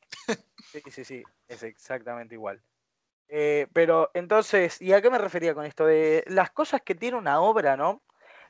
Las cualidades que tiene, que si uno se acerca a la obra de otra manera, eh, puede encontrarse cosas eh, increíbles, ¿no? Por ejemplo, eh, yo si voy a ver Naruto, a mí personalmente no me gusta mucho Naruto, pero ponerle que eh, pasa. Ahora, si alguien que estudia animación va a ver el anime de Naruto, en las buenas partes se cae de culo, porque hay algunas cosas, incluso hasta la infame pelea de Naruto versus Pain, que tiene esa, esa imagen que está en la pesadilla de todos a día de hoy, Mi de dolor es más grande que el My- My tuyo. pain is greater than yours. eh, en realidad está muy mal adaptada, pero muy bien animada. Eso Sí, sí, tiene sí. muchos frames, tiene mucha calidad, mucha fluidez. Entonces, depende del approach que le pegues a un producto, va a ser como lo veas. ¿Se entiende? Claramente que un producto tiene una falla, si se te presenta de una manera y lo tenés que ver de otra manera para disfrutarlo, pero es bueno ver y reflexionar cómo, eh, dependiendo por dónde te acerques a algo, vos lo vas a poder apreciar de distintas maneras. ¿Se entiende? Sí, a mí Sí, me pasó algo muy reciente, muy reciente con, sin entrar mucho en spoiler, ¿no? Eh, me recomendaron mucho las- la- el anime de Kaguya-sama durante, Ujú. durante las últimas épocas. Yo no les di muy, mucha pelota, pero particularmente este mes la vi. Y, y yo lo fui a ver como un anime de comedia japonés, que bueno, la, eh, la comedia de Japón es, es subjetiva la comedia, pero la, la comedia de Japón es muy particular. Sí, Tipo, Sí, sí. Demasiado. Me, caigo encima tuyo, qué gracioso. Em, y yo fui con una idea de eso, de, ah, una serie, un, anime de comedia más, un anime de, de Japón más. Y la verdad que no solo me sorprendió el tipo de humor, sino que eh, creo que en el capítulo 21, en el, en el festival escolar, no voy a entrar en detalles, pero yo fui a ver un anime de comedia y salí llorando. O sea. Sí, para totalmente. retomar, Eso es esto, lo que para retomar esto de los enfoques, ¿no? Que yo fui a Yo ver un de comedia y salí llorando por Ishigami, que ya lo van a conocer. Salí Totalmente. llorando Es como que una perra. cuando Entonces, vas a ver algo sabes que se pone serio. Claro, ya de los aproximamientos ya puede variar, porque eh, vos me decís, no, tenés que leerlo de, de tal manera, porque si no, no lo llegas a apreciar. Bueno, yo fui de tal manera y lo aprecié incluso más. Que es un caso que también se puede presentar. Sí. No digo que sea el, caso de Belcebú, pero el caso de Kaguya-sama, yo fui a cagarme de risa y salí llorando. Sí, sí, sí. a eso. Y, y después me remiré también este mes. Eh, Code Geass me remiré este mes y era mucho más mala de cómo la recordaba. Eh, sí, tenemos un término con un grupo de amigos, en realidad es un término de Forchan, así que aprieten el culo, que es eh, la quinografía, que es cuando describís algo tipo estilo Bleach, final de Bleach, que es tan malo que es bueno. Tipo, es bueno por la pena que te da de lo malo que es, ¿entendés? Sí, sí, sí. Bueno, eh, eh, siempre se usa con el meme de esquinografía Bravo Nolan por, las, eh, por el director Nolan en las películas de Batman, como las escenas de Bane. Las escenas de Bane son tan malas que son buenas. Es así. Digo, las escenas de Bane cuando le dice, You're a big guy, for you, le dice con la voz de pito medio rancia que tiene Bane en las películas de Batman. Eh, bueno, eso es básicamente la quinografía. Entonces, ¿qué pasa? Que Coach Geass, si vos lo volvés a mirar, es 100% quinografía. Es 100% tan malo que es bueno. Pero unas cosas que uno lo... Yo la primera vez que vi Coach Geass tenía, creo, no sé, 13, 14 años. Eh, y uno cuando lo ve no se da cuenta, pero pasan con unas cosas tipo... eh, eh, hay situaciones, un personaje que habla con otro, que teóricamente son los dos súper inteligentes, y hablan y hablan y hablan, y de la nada lo- el, personaje estaban hablando por- como por una videollamada, ¿viste? Y de la nada uno de los dos personajes se le para atrás al otro y le dice, no, es que predije todo lo que ibas a decir y grabé esto en video para que vos creas que estábamos hablando, así que me paré atrás tuyo. O sea, con el timing y todo para las respuestas, ¿se entiende? La, la gran Aizen, boludo, todo lo, te- todo lo tenía planeado.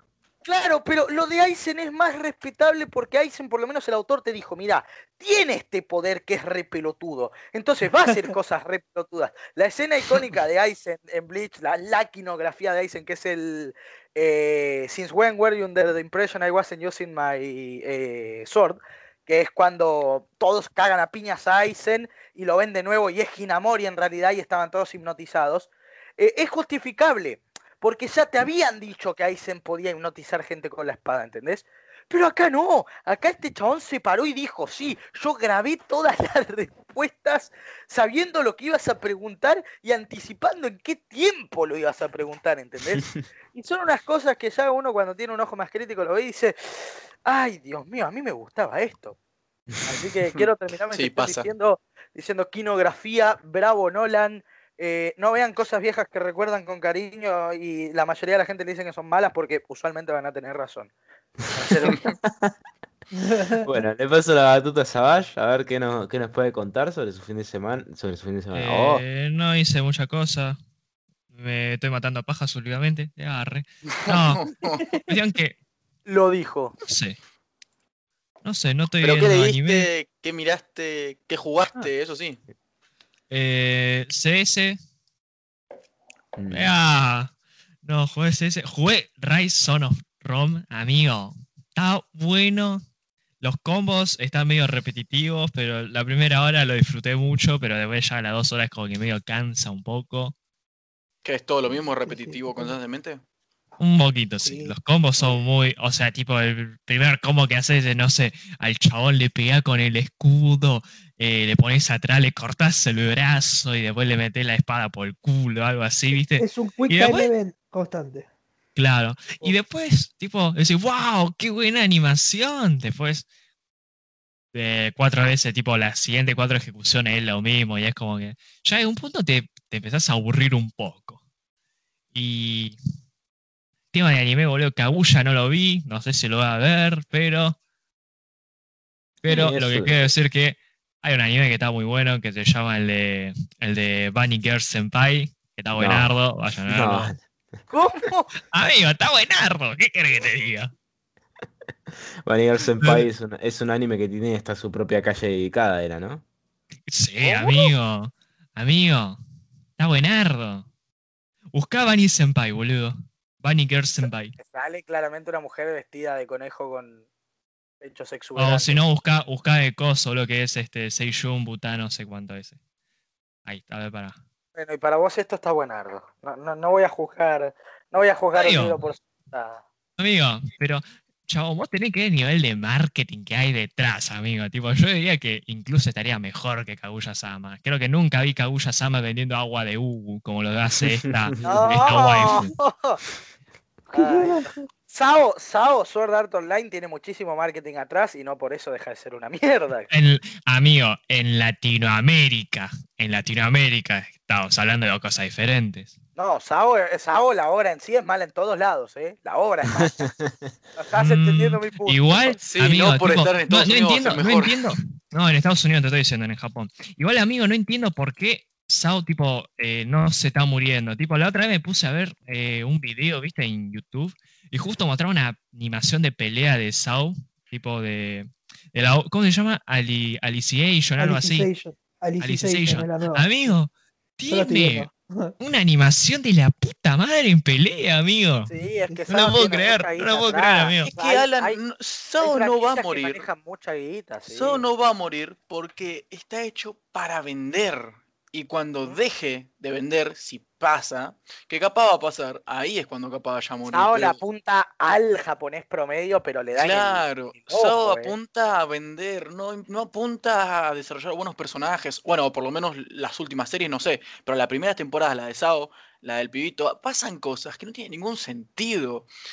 Y Sí, como por ejemplo el realidad virtual que te pone en la cabeza y si salís del juego te mete microondas y te mata el cerebro. Es re Más allá cualquiera. de eso, no. Hay una escena en Sao, para hacer la historia larga corta, hay una escena en Sao muy icónica, que es cuando eh, Kirito y su. Kirito es el protagonista, y Sí, su sí. novia en el juego, eh, tienen un personaje del juego como hija. ¿Ok? Que el personaje del Sí. juego, a pesar de ser un programa de computadora, por algún motivo tiene sentimientos por seres humanos. ¿Ok? Sí, sí, sí. Cuestión que se muere. Y, y Kirito logra entrar a la computadora maestra del juego. Kirito, Literal, un sí. pendejo de 14 años, que jugaba Entra a la fuente del entra a la- juego. juega jueguitos, Entra a la sí. fuente del juego, pero pará, pará, agarra, se pone a codear de nazi en la computadora y configura la data de su hija en un ítem exclusivo que después pudo usar en otra versión del juego que usaba el mismo motor pero no tenía nada que ver.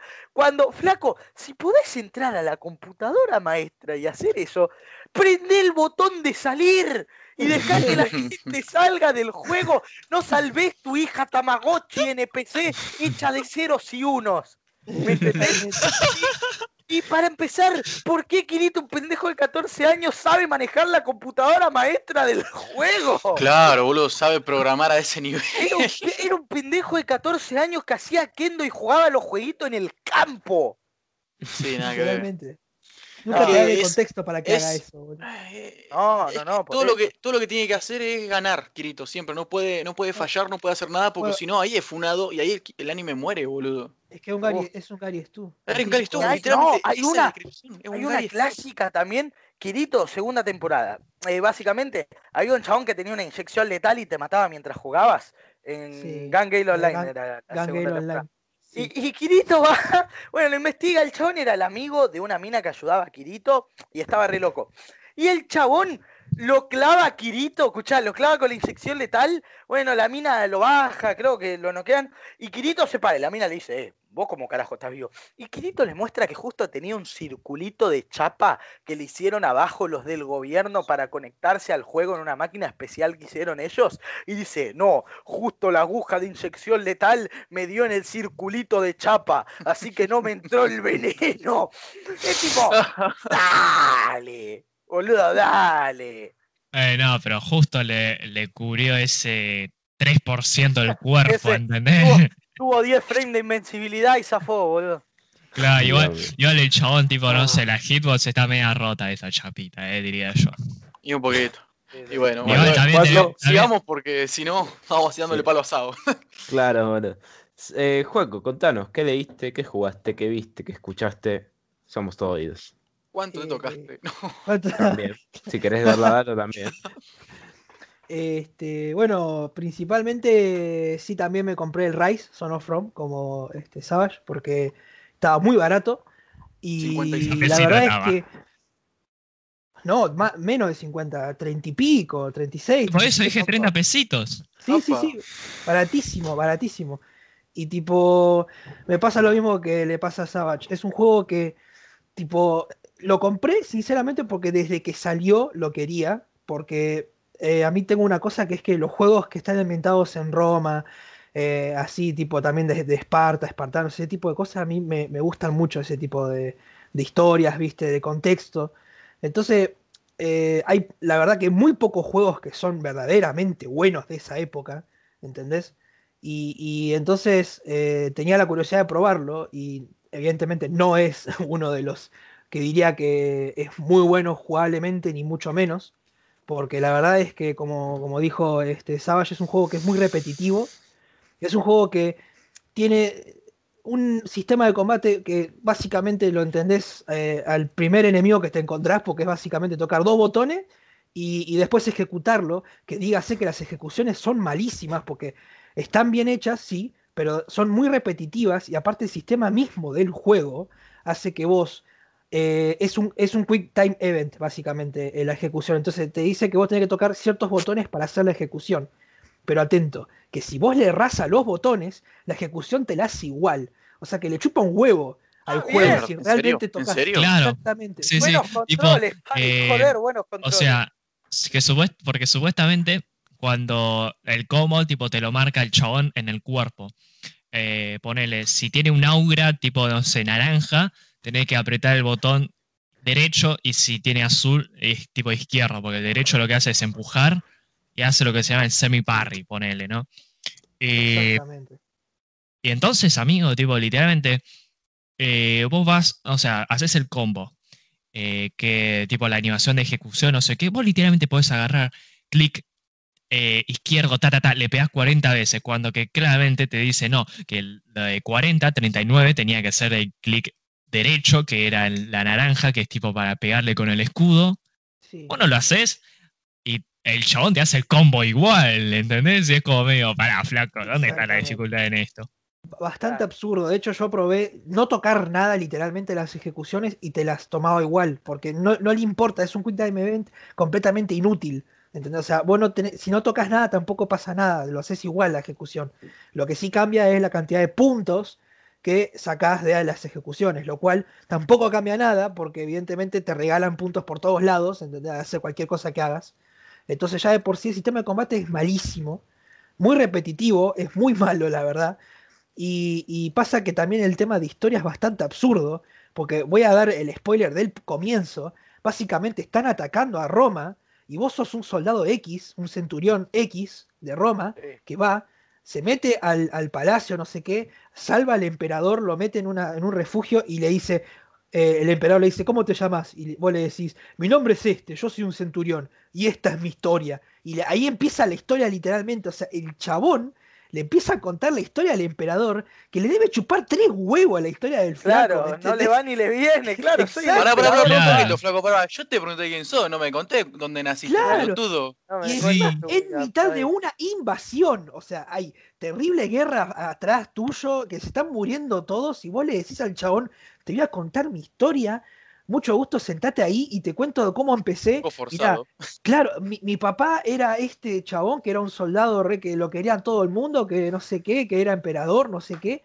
Y ahí empieza la historia literalmente. Y la historia transcurre mientras el chabón básicamente va a ver a su familia, no sé qué, los masacran a todos. Entonces la historia se trata de que el chabón quiere venganza, ¿entendés? Este, porque los atacaron los, los bárbaros, no sé qué, y quiere venganza. Quieren, eh, eh, la historia es eso, es vos sos un soldado que este, sos repapota, porque sí, y empezás a matar a todos lo- los enemigos y todos los soldados romanos que están atrás tuyo te dicen, no, sí, sos re grosso, flaco. Y entonces la historia se trata de eso, o sea, en términos de historia, bastante mala, en términos de Bastante jugabilidad, mala. El bastante chabón tipo mala en arran- arrancás siendo un centurión, viste, tipo en la primera misión. Después, tipo, no sé, Sí, eh, después terminás, no sé, tipo, no legionario, ¿eh? Sino arrancás siendo, no sé, un eh, corte de Bocati, más o menos. un- corte de Bocati que era, una, que era una perrita. Y después, tipo, vas, pero, o sea, siendo un corte de Bocati, tipo, vas escalando, pero no sé, tenés, o sea, sos más godeto que, que no sé, que un centurión, ¿entendés? Claro. totalmente, totalmente. Así que básicamente el juego me pareció bastante caca, pero el chabón estaba embargo- muy bufeado. Sí, demasiado. Bien. Igual, eh, si le tengo que dar punto positivo, evidentemente gráficamente se ve muy bien. Y lo que es este, los paisajes y todo lo que ves de alrededor es muy bueno. O sea, todo lo que es Roma y, y ves el Coliseo de fondo y ves los paisajes y, y todo lo que ves a tu alrededor, se siente muy, muy bonito verlo y todo, ¿no? Pero Sí. ya, ¿Puedo- más allá de eso? El Sí. final me gustó. Bastante. Listo. Bueno, para, para que te des una idea, yo lo, todavía no lo, no lo continué jugando, o sea, lo dejé, no me acuerdo en dónde, pero todavía no, lo- no lo terminé. Lo tengo pensado terminar porque lo compré, así que lo voy a terminar para desinstalarlo después tranquilamente, pero básicamente no era exactamente, no era lo que eh, esperaba, era, era lo que esperaba, realmente sí era lo que esperaba. Desinstalarlo sin culpa.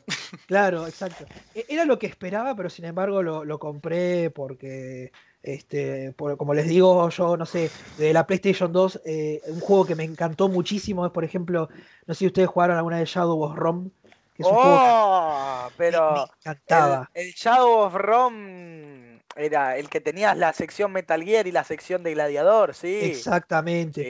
Sí, era Ese, evidentemente, la, la parte de Metal Gear me parecía bastante aburrida porque tampoco era la gran cosa. Es Sí, decir, no sí, sí. estás No, el sigilo no estaba muy bien hecho, pero Era- las peleas.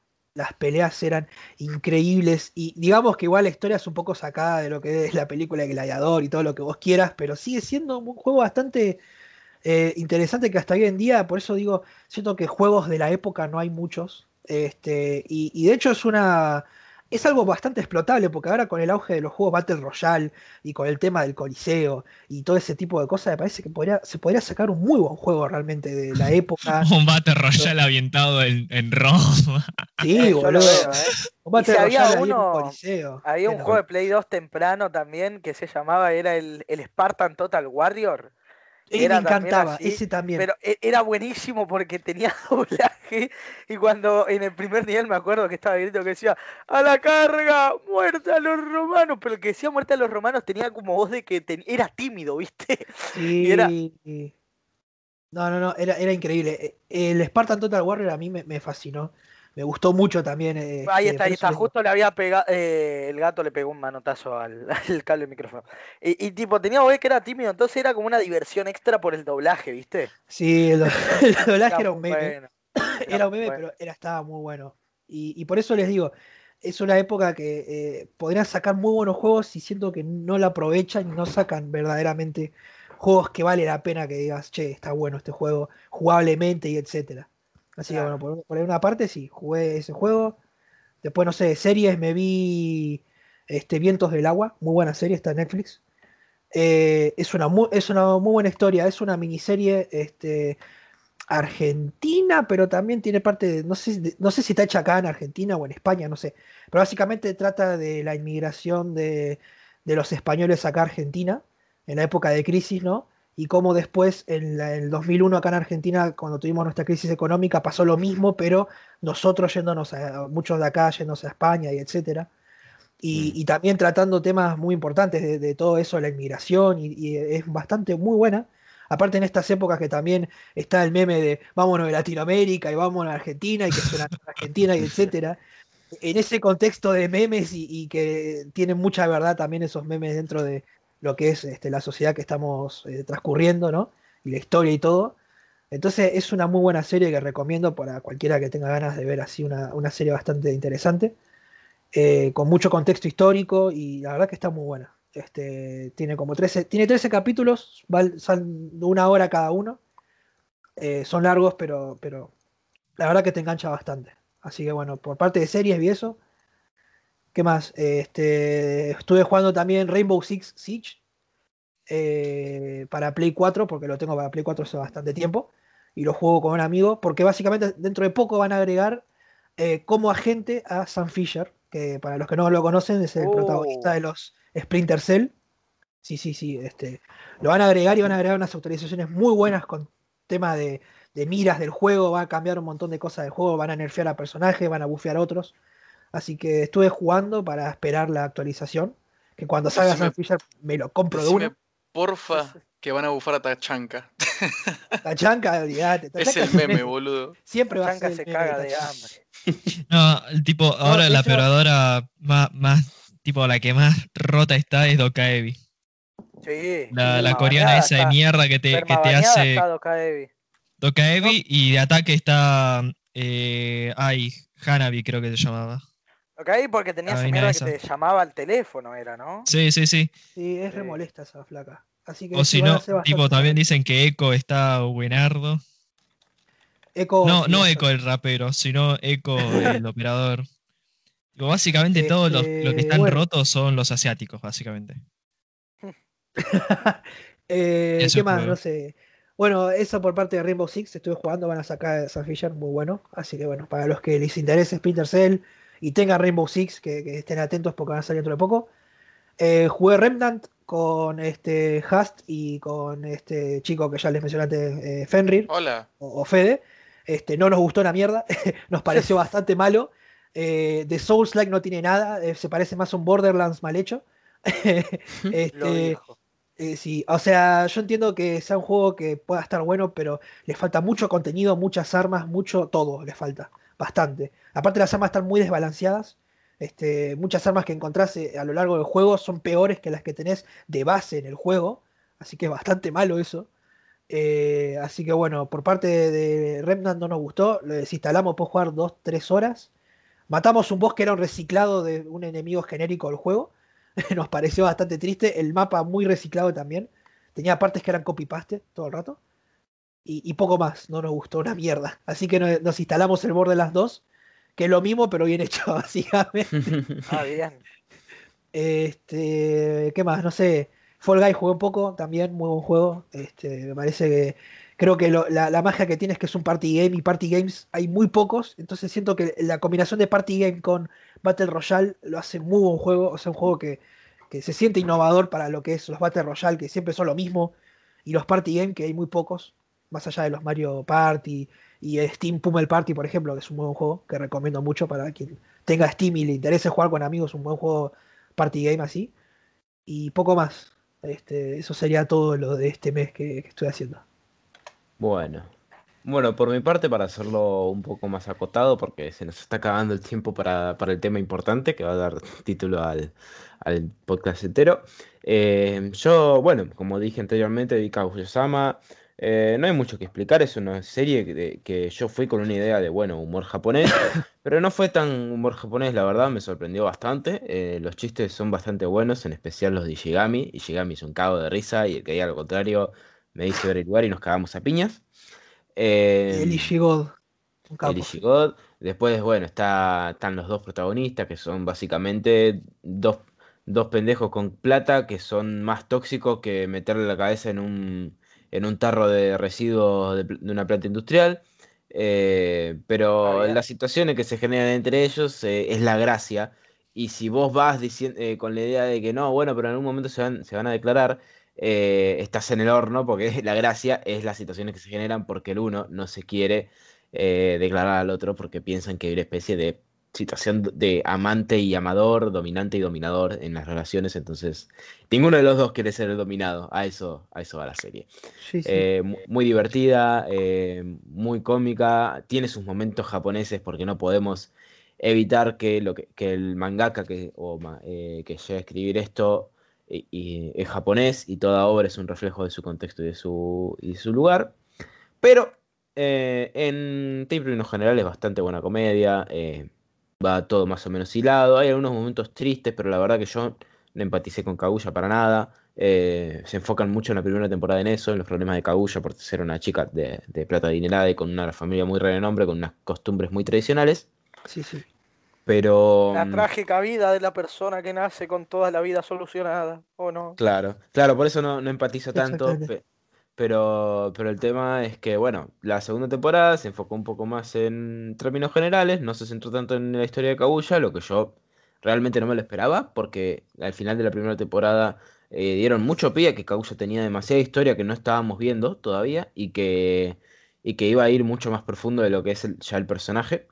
Pero nos baitearon, nos baitearon a todos, nos hicieron eh, comer historias generales así, que no eran para nada malas, pero que nos daban estas situaciones de comedia que nos hacen reír a todos, gracias a Dios. Y el capítulo 21 me parece que fue en el, que lo mencioné antes ya, en el deporte, en el, en el festival deportivo. Eh, sin entrar en demasiado spoiler, para el que lo quiera ver, el, el, el, Ishima- el Ishigami God tiene un desarrollo de personaje que la verdad que yo fui para cagarme de risa y terminé llorando. Entonces, Sí, sí. eh, ahí maldije a todo lo que, a todo lo que, a todo lo que existe porque yo fui a reírme, loco. Yo fui a reírme y terminé llorando porque pobre Ishigami la concha de su madre sin entrar en Sí, spoilers. sí, sí. Eh, merece, eh, Ishigami merece Decía que en el manga ahora se está esperando un nuevo arco de Ishigami, por eso iba así. Que el manga ahora está por abrir un marco, un nuevo arco de Ishigami, básicamente. Eso. Buenísimo. Eh, o sea, entonces. Ishigami merece todo nuestro amor, Kaguya la chupa. Es un buen anime, véanlo. si tienen tiempo al pedo, si no tienen que ver el shonen de temporada, mírenlo. Eh, lo van a disfrutar, lo van a disfrutar porque no es la típica serie de humor japonés. Tiene humor japonés, pero poquito. Dejémoslo así. Por otro lado, también vi The Old House, una caricatura que están pasando, creo que en Disney XD, o ya lo cancelaron, no tengo ni idea. Eh, pero básicamente que es del Monopolio del Ratón, que, mm, que es esta serie es tip- eh, tipo, tipo, ¿cómo se llama? Tipo Gravity Falls, que tienen unos diseños de personajes muy parecidos, una dirección muy parecida en, respec- en respecto al humor también. Eh, es más, creo que uno de los, de- el principal creador de la serie, no sé si, no sé qué relación exactamente tiene con el creador de, re- de- o la creadora re- de Gravity Falls. Eh, se nota al punto que en, que en su opening hay un, hay un pie musical que es literalmente la parte más famosa de Gravity Falls, pero que tiene su propio toque como para, para diferenciarlo y que sea un opening propio de la propia serie. Es una serie mm, light, bastante, bastante light. Es una chica latina, lesbiana y, y, Uh, y mexicana y morena. sí, si sos, si O sos, sea, lat- acumularon- si sos, creo que con mexicana, tipo, si sos mexicana, sos latina, ¿me entendés? Claro, claro. Eh, bueno, Estados Unidos, el único país que existe es América, chicos. Em, entonces, eh, bueno, es, un- es una mezcla de colectivos, la- las cosas como son, es muy divertido pensarla como la mezcla de colectivos, pero tiene su propia personalidad. Está muy bueno porque es una chica, encima de, de lesbiana, mexi- eh, latina, morena, también es otaku, y le gustan los libros al estilo Harry Potter, al estilo al estilo magia, hechicería. Eventualmente se transporta a un mundo de magia y hechicería, donde conoce a una, a una mentora, la Owl Lady o la Mujer Búho, eh, Edia, Ed- Ed- Edila, Edila, o así se llamaba, eh, que bueno, le instruye, eh, le enseña cosas de magia, etcétera. Son las aventuras de una chica. Y, e- y la relación es algo así como Ricky Morty. E- Es, muy, muy, muy Ricky Morty porque Eida está mamadísima. Tipo, es la bruja más potente de todo el, de todo el mundo mágico. Y bueno, eh, Luz es una mortal que vivió toda su vida como un otaku, lesbiana, negra eh, y latina. Eh, y básicamente es eso. Es, eh, es una relación Ricky Morty, pero acá por lo menos Seida la quiere. por acá, por lo menos Eida acá la quiere y le hace un, un- otro, un, un- gesto de amor por allá, otro gesto de, maternidad por, a- por acá, le da lecciones de verdad a veces. Es básicamente un Ricky Morty, pero por, pero por esta comparación, ¿no? De, de- la persona de mayor edad que viene acumulando poder durante muchísimos años y que no conocemos el real límite de sus poderes, pero que está en subordinación de una persona que es tan incompetente que no se puede cuidar sola, entonces muy, muy recurrentemente eh, eh, surgen problemas en la vida de esta pequeña que está adentrándose en un mundo nuevo eh, y que los soluciona esta mujer que es su tutora o los empeora, porque no deja de ser una serie cómica, pero que en términos generales está, está bien, no, no es nada revolucionario, la verdad, la gente se vuelve loca por nada hoy en día. Y le atribuyo eso a la mayor parte de los fans de Steven Universe que están perdidos de la vida, incluyendo que están buscando una nueva serie de- para el colectivo LGTB que no le Necesitan una serie de colectivos para, para saciar su sed. Claro. A o todo eso, a todo esto, el, o sea, el colectivo ese, ¿dónde queda la línea 37? No, ala. Señor Nada, la serie está buena, está para mirarse, está para mirarse en un rato. La animación en algunos puntos es mantequita de la buena, porque hay dos o tres, hay dos o tres peleas. eh, no, o sea, es una serie para chicos y cómica, no vas a encontrar muchas peleas, pero hay dos o tres peleas que la verdad la animación se la rifaron, porque a eso le atribuyo mucho el diseño de los personajes, que al ser tan simple, o sea, hoy en día las caricaturas son muy simples, eh, pero me di cuenta de que a la hora de animarlo eso le da muchísima flexibilidad. Es lo que hablabas vos antes con el tema, viste que nosotros habíamos defendido que si bien me- My Pen is Great and Dark Yours está como el orto dibujado, está muy bien animado, porque la, animación y la fluidez está muy bien puesta en lo que nos- en- a lo que a lo que animación se refiere, valga la redundancia. Pero mm, pero porque es eso, porque en Naruto estamos hablando de un manga, estamos hablando de una adaptación de algo que antes era dibujos de paneles, o sea, estamos hablando de que el autor Kishimoto y su editor se tomaban mucho tiempo en lo que era la edición de los paneles, lo que era la, la, mm, la estructuración de los personajes y, y cómo tenían una anatomía muy precisa para, para, para ejemplificar las peleas, cosa que en la pelea de Pain no se, no se tomó, que por eso el meme es el meme, porque unos personajes que tenían ciertas proporciones pasaron a tener otras, porque su diseño no estaba orientado a eso, y, y resultó en lo que resultó, resultó en un mal dibujado o en animación. Pero en este caso, como lo dije, al ser una serie con, con modelos de personajes tan simples, son, ¿cómo se dice? Son, es mucho más susceptible a la hora de hacer una animación más fluida. Lo, creo que pasa en muchas series, eh, corregime si me equivoco, Tope, eh, Tepen, Topan, Gurren, Lagan, voy a, voy a taladrar, sí. Eso, voy a taladrar el, el cielo con mi pito, tiene personajes justamente eh, muy simples en lo que es diseño, pero que la animación le da ese pie, le da ese- esa chispa de por qué los, los, los, los personajes son tan sencillos en diseño. Así que nada, básicamente eso, una serie más para, pa- por si extrañas Steven Universe, está buena, eh, en mi caso. Eh, tiene poquitos episodios, tiene 18. eh, y nada, en términos generales está bastante bien. No, la, la recomiendo a todo fanático de Steven Universe. Eh, bueno, pasamos a la siguiente sección. Eh, el tema que le va a dar el, el nombre a este podcast, al título del podcast. Eh, y el tema principal en lo que, en lo que acá se va a abrir un debate. Esto va a ser bastante extenso, así que agárrense, recárguense el mate, háganse Oh. otro café, eh, sírvanse su vasito de Mountain Dew, porque acá solo tomamos Mountain Dew. em, y el tema es, ¿cómo Fall Guys, hoy en día, si, si tenés más de dos cromosomas y mirás de internet, vas a saber que es Fall Guys, eh, ¿cómo generó su boom con un solo lanzamiento? Eh, acá doy un poco de contexto, em, eh, dándole un tinte de análisis.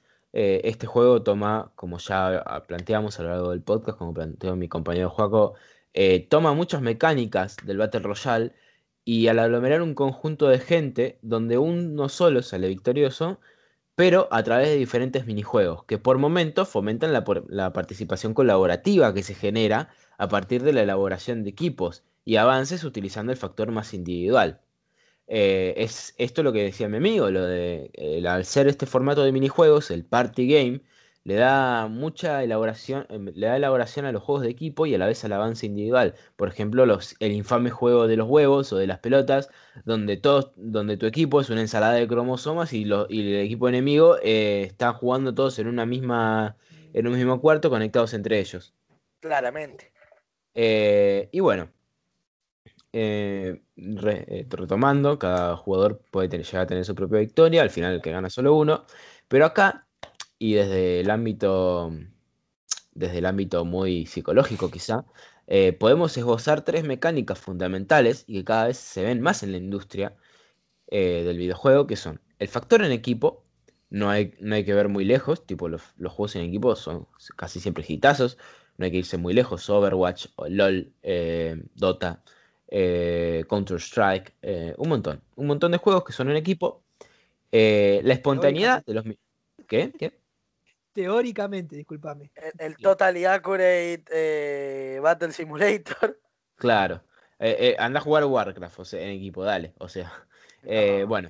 Sí, sí. Eh, después está esta espontaneidad que proporciona los, los minijuegos, que es lo que hablaba antes Juaco Rocker, que hablaba de que hablaba de que, de que esto de los party game como que facilita el acceso al, al- al entendimiento rápido de las mecánicas.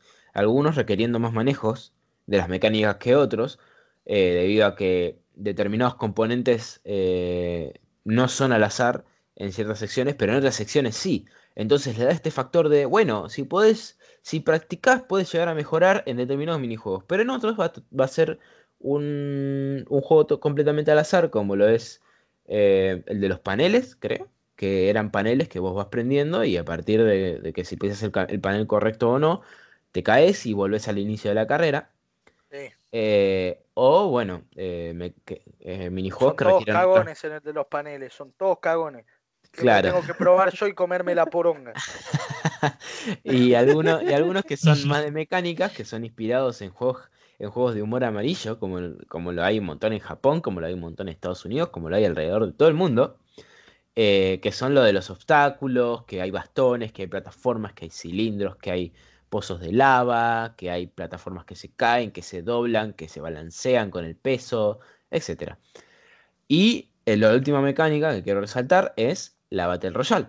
La Battle Royale y la persona eh, y la victoria eh, personal al final de cada partida. Esto es lo que también hoy en día es un boom inevitable. A ver, si va sin irnos tan lejos, es cuestión de poner twitch.tv y darte cuenta que el primer o segundo o tercer juego eh, que se está jugando en ese momento es Fortnite.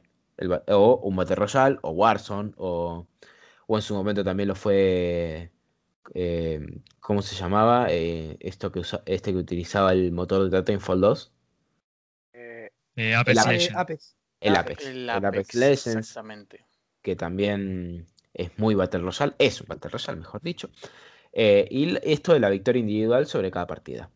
Eh, para dar un poco de contexto, ir cerrando esta exposición eh, de información cruda, la, fue desarrollada por Mediatonic, una empresa que no conocía absolutamente nadie, que hizo un juego que creo que era de Ben 10, creo, y, y muchos más, pero que no tuvieron mucha relevancia.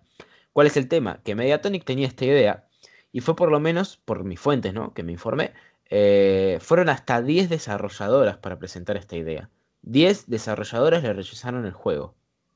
No, perdón, 9 desarrolladoras le rechazaron el juego. Hasta que la décima, Devolver Digital, una empresa muy conocida, nos trajo Hotline Miami, Hotline Miami 2, Zero Katana, eh, un montón de juegos famosísimos que van más desde lo indie, pero que tuvieron una, un auge, sin irnos más lejos, Hotline Miami, eh, juego del 2012, eh, no hay alma que no lo conozca, creo, a este punto. Em, y Devolver Digital le dio la luz verde, le dio los fondos, le dio, le, dio el sustento de que él iba a distribuir el juego como corresponde. Em, y tuvieron suerte a partir de toda una, una campaña de marketing que fue eh, un poco inesperada, pero muy efectiva. En términos básicos, eh, del boca a boca se desarrolló, se desarrolló la, ¿cómo se llama? La publicidad casi sola. eh, y de repente se encontraban en, las portadas de Twitch. De un día para el otro se encontraban en las portadas de Twitch. Y eso conllevó a un montón de. Eso conllevó un montón de distribución, de que el juego era accesible, de que era divertido jugar con amigos en stream. Y se terminó popularizando, le subieron el precio en Steam, hijos de remil puta. Y. Y lo doy pie a mis compañeros para que me planteen por qué creen que usted, por qué creen en su humilde opinión que Fall Guys generó un boom en un solo lanzamiento, tanto en PlayStation Plus como en Steam. Los. Yo, yo quiero iniciar porque yo jugué el juego eh, y decir que para mí es, una razón muy simple, o sea, es una combinación de razones muy simples. Es divertido, es rápido, es adictivo y es family friendly. Entonces, ¿qué pasa? Eh, para los streamers es buenísimo para streamearlo porque no tenés chance de que te peguen una desmonetización, de que te peguen nada. Eh, lo puede ver un nene de 3 años, lo puede ver un boludo de 36. Eh, y- y entonces ahí ya estás pegando algo muy bueno, ¿entendés? No hay escopetas, no hay metracas, no hay sangre, eh, no, no, no, no hay bailecitos de Fortnite. Eh, Hay entonces ahí por ahí, hay valecito. sí, pero no son los de Fortnite. De Eh, Bueno, entonces- son- de momento. Ya, ya por ahí, ya por ahí tenés un, un- un puntazo a favor. Y después tiene algo que es la, la competencia y la mecánica de cagarte en el otro. Eso te da una capacidad increíble de generar diversión eh, ilimitada dependiendo de tus modos de juego. Porque nunca va a faltar el hijo de remil puta que en los cilindros agarre a otro para que se caiga en el agujero. No lo digo porque me haya pasado, que claramente me pasó, pero lo digo en el sentido de que eh, en el simple hecho de la mecánica de agarrar y de empujar, eh, o sea, la de tirarse en realidad, eh, te da muchísimas opciones por los modos de juego que tiene el producto. ¿Se entiende? Entonces, para mí la fórmula de su éxito está en, en- en eso. Es re estúpido, es re intuitivo, es re family friendly, es como que hicieron el juego, entre comillas, perfecto para lo que es un juego viral, ¿me entendés? No es Claro. complicado, hay un gap de habilidad, pero lo puedes masterizar rápido, entonces es como que es una receta para el éxito, ¿entendés? Azúcar, flores y muchos colores, no te puede salir mal. Tipo, entonces mi opinión es esa. Hicieron todo bien y, y claramente la pregunta es, ¿por qué Fall Guys salió ahora y tardó tanto? Y porque hicieron todo bien los que sabían lo que tenían que hacer para hacer todo bien, ¿me entendés? Es más, el Twitter es un cago de risa. Eh, nada, e- es como el juego viral. Tipo, si vos me decís, ¿qué juego pondría yo de modelo para crear un juego viral? No pondría Fortnite, ni el LOL. Te pondría el Fall Guys. Totalmente. Interesante, interesante. ¿Qué tienen que decir los demás? Savage, Yo creo- Foco. Yo digo que, yo digo que Fall Guys, boludo, es un juego la cual, De mierda. ¿no? tipo, no- es, es un juego de mierda, claramente, porque no ganó nunca. Y la verdad que, amigo, o sea, llega un. Hay, hay juegos competitivos, como por ejemplo en el CS, que tipo la, la vivo, pero hay otro juego que es como Fall Guys, que tipo, no está el competitivo, pero sentís la adrenalina de competir, ¿viste? Y en el Fall Guys, boludo, la vivo aún más. Porque yo el Fall Guys lo veo como simulador de espermatozoide. En la cual buena son referencia. 60 negros, o, o sea, 60 chabones, digamos de una manera más apropiada. Casi se va No, no te, no te baneen, no te cancelen. eh, van corriendo para llegar a, a un huevo.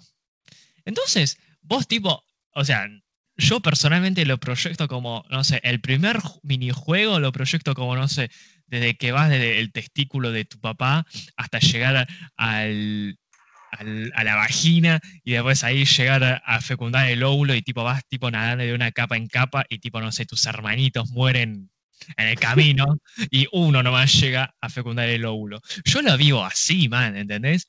Y tipo, no sé, cada minijueguito la recontra vivo, tipo, le cago a puteadas a los chabones que me intentan agarrar, que me quieren joder, no sé qué. Y básicamente, tipo, no sé, la viva al next level. Y creo que también juega ¿Y y cómo justificás el juego de las colas? ¿Me podés explicar? claro. o de las Hay que colas. tocar cola. Sí, de agarrar la cola. a lo demás. Creo que eso es eh, abuso sexual. A ver si lo encuentro en el artículo cuánto de derecho penal. A ver. Delito contra Bueno, también les Está vamos bien, a dar eh. clases de leyes. No. Vete contra la integridad sexual. Ahí está. Bien. O sea, básicamente te comes. Eh, menor de 13, no, acá no era. Bueno, supongamos que la gente que juega son menores. Supongamos que el muñequito es menor de 13. No. No, Entonces se estaría comiendo seis, seis meses a cuatro años de, de coso, de prisión. A ver, básicamente si vas tocándole el culo a lo demás. Ah. ¿Entendés? Onda.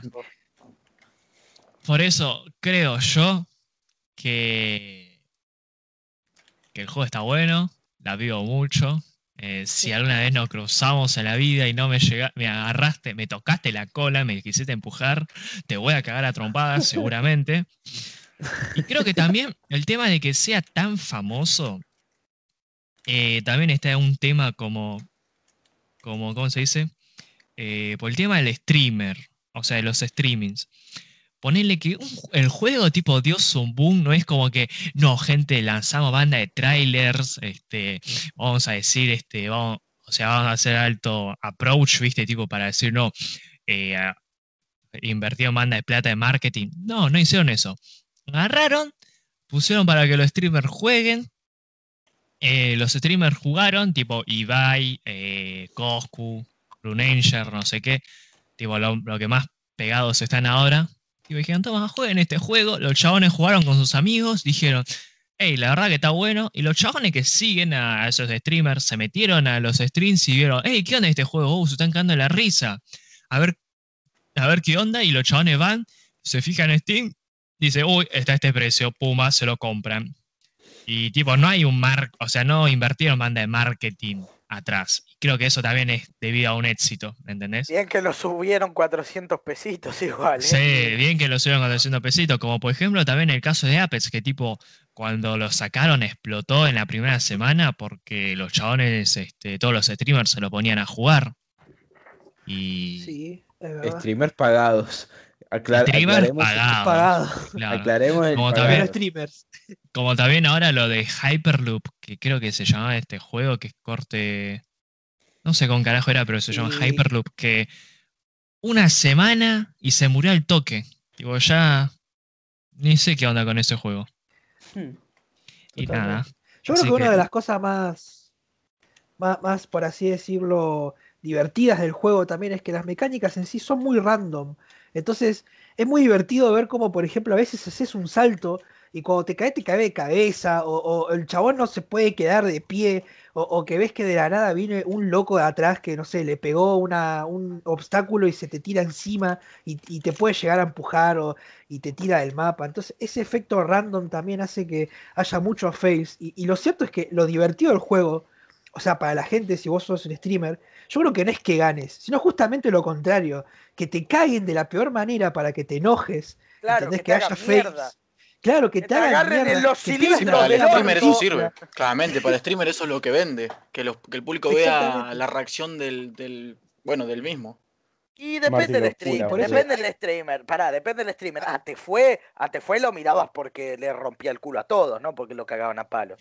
Claro.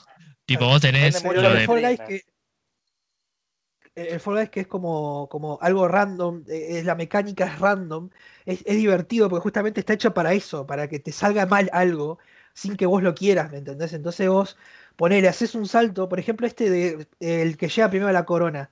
¿A cua- ¿Cuántas veces eh, los han cagado por hacer un salto eh, en las escaleritas de colorcito?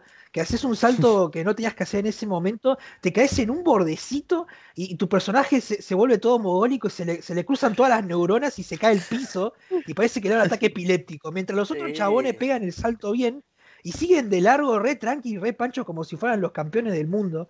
Y vos saltaste ahí mal y, y tu personaje, no sé, le agarró la chiripiorca en el piso, ¿viste? Porque caíste mal. Entonces, eso es cosa de que sea tan random, hacen que cada partida primero sea distinta, entonces te hace que vos nunca te puedas llegar a aburrir este, de solo jugar eso, porque es como, te puede salir mal tantas cosas eh, eh, que, que te da esa variedad, ¿entendés? En que aunque salen siempre los mismos minijuegos, este, siempre vas a ver que, que algo puede salirte mal, que no te salió mal en la partida anterior, o que vos ves que uno que tenés adelante es un salto mal y se cae y se lleva por delante a tres más, por ejemplo. Entonces esa cosa de que sea tan random hace que sea muy divertido y hace que te caes de risa y, que te caes puteando también, evidentemente, eh, porque es, es algo que te va a pasar siempre. Pero aparte yo creo que otra de las cosas que también hace que el juego tenga tanto éxito es que eh, por lo menos en PlayStation lo regalaron en el Plus. Entonces básicamente es un juego gratis que te están regalando en el Plus, que evidentemente el Plus es caro, pero encima los hijos de puta de Sony lo que hicieron es que pusieron el Plus más barato, cosa de que, o sea, lo hicieron un descuento, ¿entendés? Entonces vos te compras el Plus y te descargas gratis el Fall Guys. Y, y de hecho el Fall Guys hasta la fecha sigue siendo el juego más descargado del Plus en la historia de lo que es este, eh, los juegos descargados de, que estuvieron regalando. la mierda. Claro. O sea, ese juego más descargado que de- de- del Plus, básicamente, que Le regalaron. salió todo bien. Claro, y encima ponen el Plus en descuento, cosa de que vos compres el Plus, ¿entendés? Y encima te llevas el juego gratis, que es el juego que hoy en día es tendencia. Que vos vas Ah, a todos lados y ves siempre un stream o ves un video. Entonces Y también mientras es eso. tanto, Nintendo Switch y Xbox están queriendo cortar los pezones con una cuchara, boludo. Claro, que di- Nah, la que- Switch nunca dependió del, del mercado viral. Nintendo iba por Exactamente. Pero creo que no tiene ni siquiera intención todavía de ponerlo en esas plataformas. De momento están muy cómodos con que esté en PC y en Play 4. Y hasta ahí nomás, básicamente. Así que es Y, eso. y si en Switch todavía andan plantando cosas en el Animal Crossing, boludo. Fue su Totalmente. último gran lanzamiento. Creo que es uno de los juegos que más quiero jugar es el Animal Crossing. No, ¿por qué? Sí. Yo lo No entiendo, boludo. Me, me parece bastante entretenido el juego. Tipo, es como bastante family friendly, ¿no? Después de tanto tiro de counter, no sé qué, de, de CT, de TT, no sé qué, vos querés algo como más chill, ¿viste? Tipo diciendo, Y sí, Quiero- claramente. quiero tener una granjita, quiero Claro, pescar, más, ¿no? más- más quedate piola, claro. Claro. Alan, después de que no te agarre el sí. síndrome de, de, de postrauma traumático de guerra, ¿eh? Postrauma No. traumático. No traumático. vecino con un hacha, boludo. No, returbio. No. El pobre señor Foca no te hizo nada, boludo. La puta madre. Juli, ¿alguna, Bueno. ¿algo para aportar? Sí, que la verdad yo creo que también mucho de lo que influyó para que logre conseguir la fama que tiene es que apela mucho a la nostalgia. ¿A qué me refiero?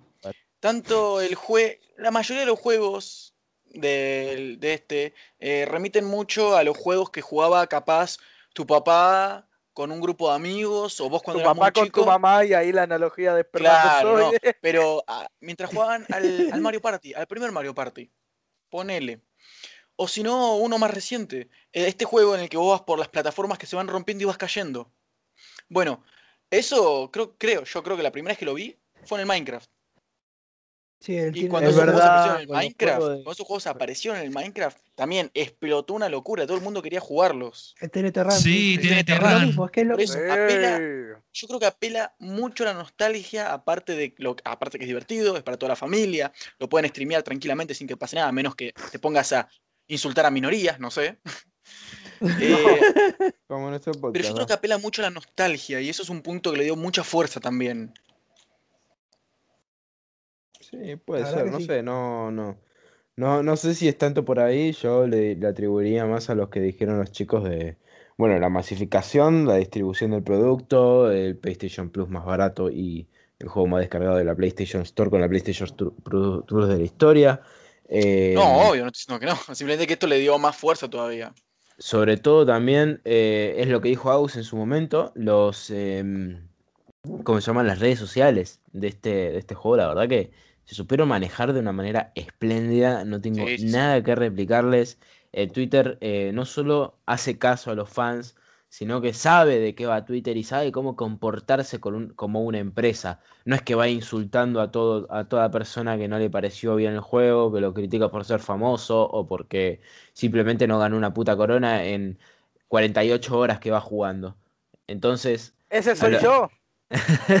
a lo que voy, a lo que voy es que, Somos nosotros. es que no Nosotros. solo, no solo es una, fama de, de cómo manejaron el marketing, no solo es una fama de cómo están manejando las redes sociales, no solo es una fama de cómo manejaron la- las keys de las betas, porque las keys de las betas se las distribuyeron a los streamers primero, a determinados streamers, como dijeron de a eBay, a, a Coscu. eh, Ibai. Ibai. eBay, eBay es la empresa, pa. Y- eBay, es eBay. la, eBay es la empresa. eBay. Por, por favor, lleguen a Ibai, Argentina. Ibai. Eh, eh, cuestión que. mm, No, ese era Amazon el que tenía que llegar, que Amazon nos recagó. Eh, Amazon cuestión no, que nada, que me pareció espectacular el movimiento de marketing que tuvieron como empresa, la verdad. Eh, Devolver Digital, no hay nada que envidiarle a, los- a las empresas de AAA. Eh, en este caso, Mediatonic, la verdad que no hizo ningún juego antes que se destacara, pero la verdad que acá se la sacaron. Eh, un diseño, un diseño para mí que me encanta, porque me encanta todo lo que es Super Cookie.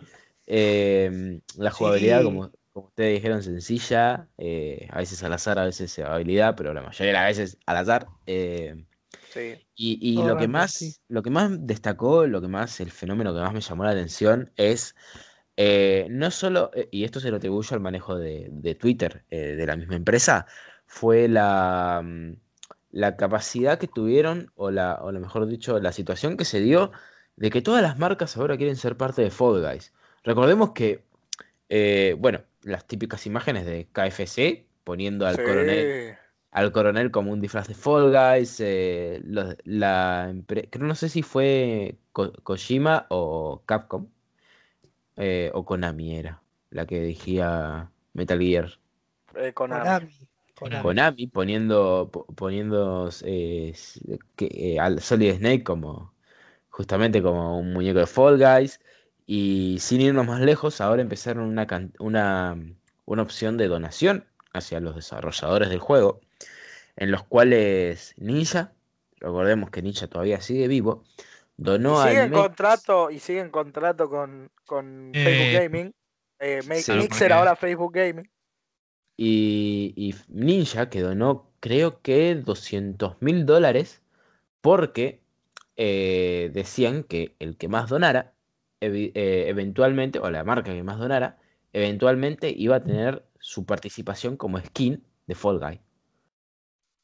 Eso Entonces- O sea, es una muy buena jugada. Es una muy buena jugada. Bueno, Entonces me, me pareció muy magistral de cómo manejaron el tema de, ah, bueno, querés entrar eh, en, en lo que es nuestro rubro, en lo que es probablemente uno de los juegos más populares del año, no voy a decir el juego del año, porque eso sí es una barbaridad, eh, pero, No, pero uno de los juegos más famosos del año, ¿querés entrar? Juego viral del año, diría yo. Claro, poné, poné el bolsillo, poné el bolsillo y nosotros no te vamos a dar un precio, te lo van a poner los demás. Te lo va a poner la base de fandom que estuvimos amasando con los primeros streamers, con los, con los segundos streamers, con los, con, lo- con los espectadores que acumulamos cuando fuimos el primer, eh, la primer portada de Twitch durante por lo menos un día. Por lo menos un día Fall Guys fue la primera, fue el primer juego en la portada de Twitch. Y Ahora así lo- de la noche para, para la noche Ahora de lo la está mañana. ¿eh? arrasando cosas, Among Us. Ahora está tomando Among Us, que, que, si se dan cuenta, el diseño tiene como un aire. Tipo Sí. muñecos. Tiene un eh, aire, ¿eh? Pero en jugabilidad, la verdad que se las Muñecos, debo. muñecos las que me excitan. se las debo porque no, No. todavía, lo compré hoy mismo. Vamos a probarlo a la noche grande. más tarde con los muchachos, a ver qué onda. Pero, pero es más que nada eso, tampoco tiene que ver demasiado la estética, es más que nada eh, lo que decían antes, la relación del streamer con, su- con sus seguidores, la relación que tiene el juego cuando lo juegas en equipo, cuando lo juegas solo. Eh, Alan, ah, eh, Alan Savage te lo puedo decir también, em, que no es lo mismo entrenarse, muñecos. en- entrenarse en el counter que entrenarse en el Fall Guys. O sea, en el counter es mucho más táctico y es mucho más de tener que saber determinada información que el juego no te da de por sí. En este caso, el juego te da toda la información que necesitas. E incluso a veces te da de más, porque no la necesitas saber cómo Sí. funciona el juego. Vos corres por todos lados. Total, es una ensalada de, esperma- Sí. de cromosomas ese juego, no pasa nada. Eh, y, y nada, eh, me pareció magistral el movimiento de marketing que tuvieron, la verdad. No tengo nada que enviarles a ni Devolver Digital ni a Mediatonic. Eh, encima tiene pinta de que ahora empezaron una segunda temporada, si no me equivoco, que va a tener Sí, temática sí, sí. La Season 2. Y, y es esto, es esto de mantener las mecánicas del Battle Royale, de que la victoria es una, de, de que la victoria es solo de una persona. Y me olvidé de mencionar también la mecánica del pase de batalla, que no hay juego existente hoy en día que, tenga, que, te- que no tenga online, que no tenga pase de batalla. Hasta mi juego favorito personal, que es eh, juego favorito online personal, que es Smite, es un MMORPG, eh, un MMORPG no lineal, donde escribes tu propia Albion, Albion Online. eh, No, eh, eh, Smite es un MMO. No, MMO no. Oh, Ah, es un es MMO, un es un MOBA. MOBA. MOBA, es un no me salía el nombre. No me salía el nombre, es El un modo MOBA. más pedorro del mercado. Chupate un culo, Este boludo. culo, El, fanboy de LOL. Es que Claro. Eh, Cuando, bueno, para, cuando tu juego tenga la escena competitiva más grande de la historia de los videojuegos, ahí háblame, papi.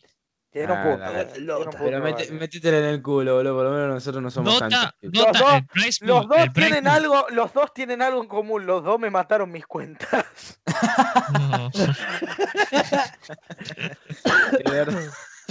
Todos a Y los de dos, la y vida los dos por razones injustas, ¿eh? Injustas y completamente estúpidas. En La Smite mucho más.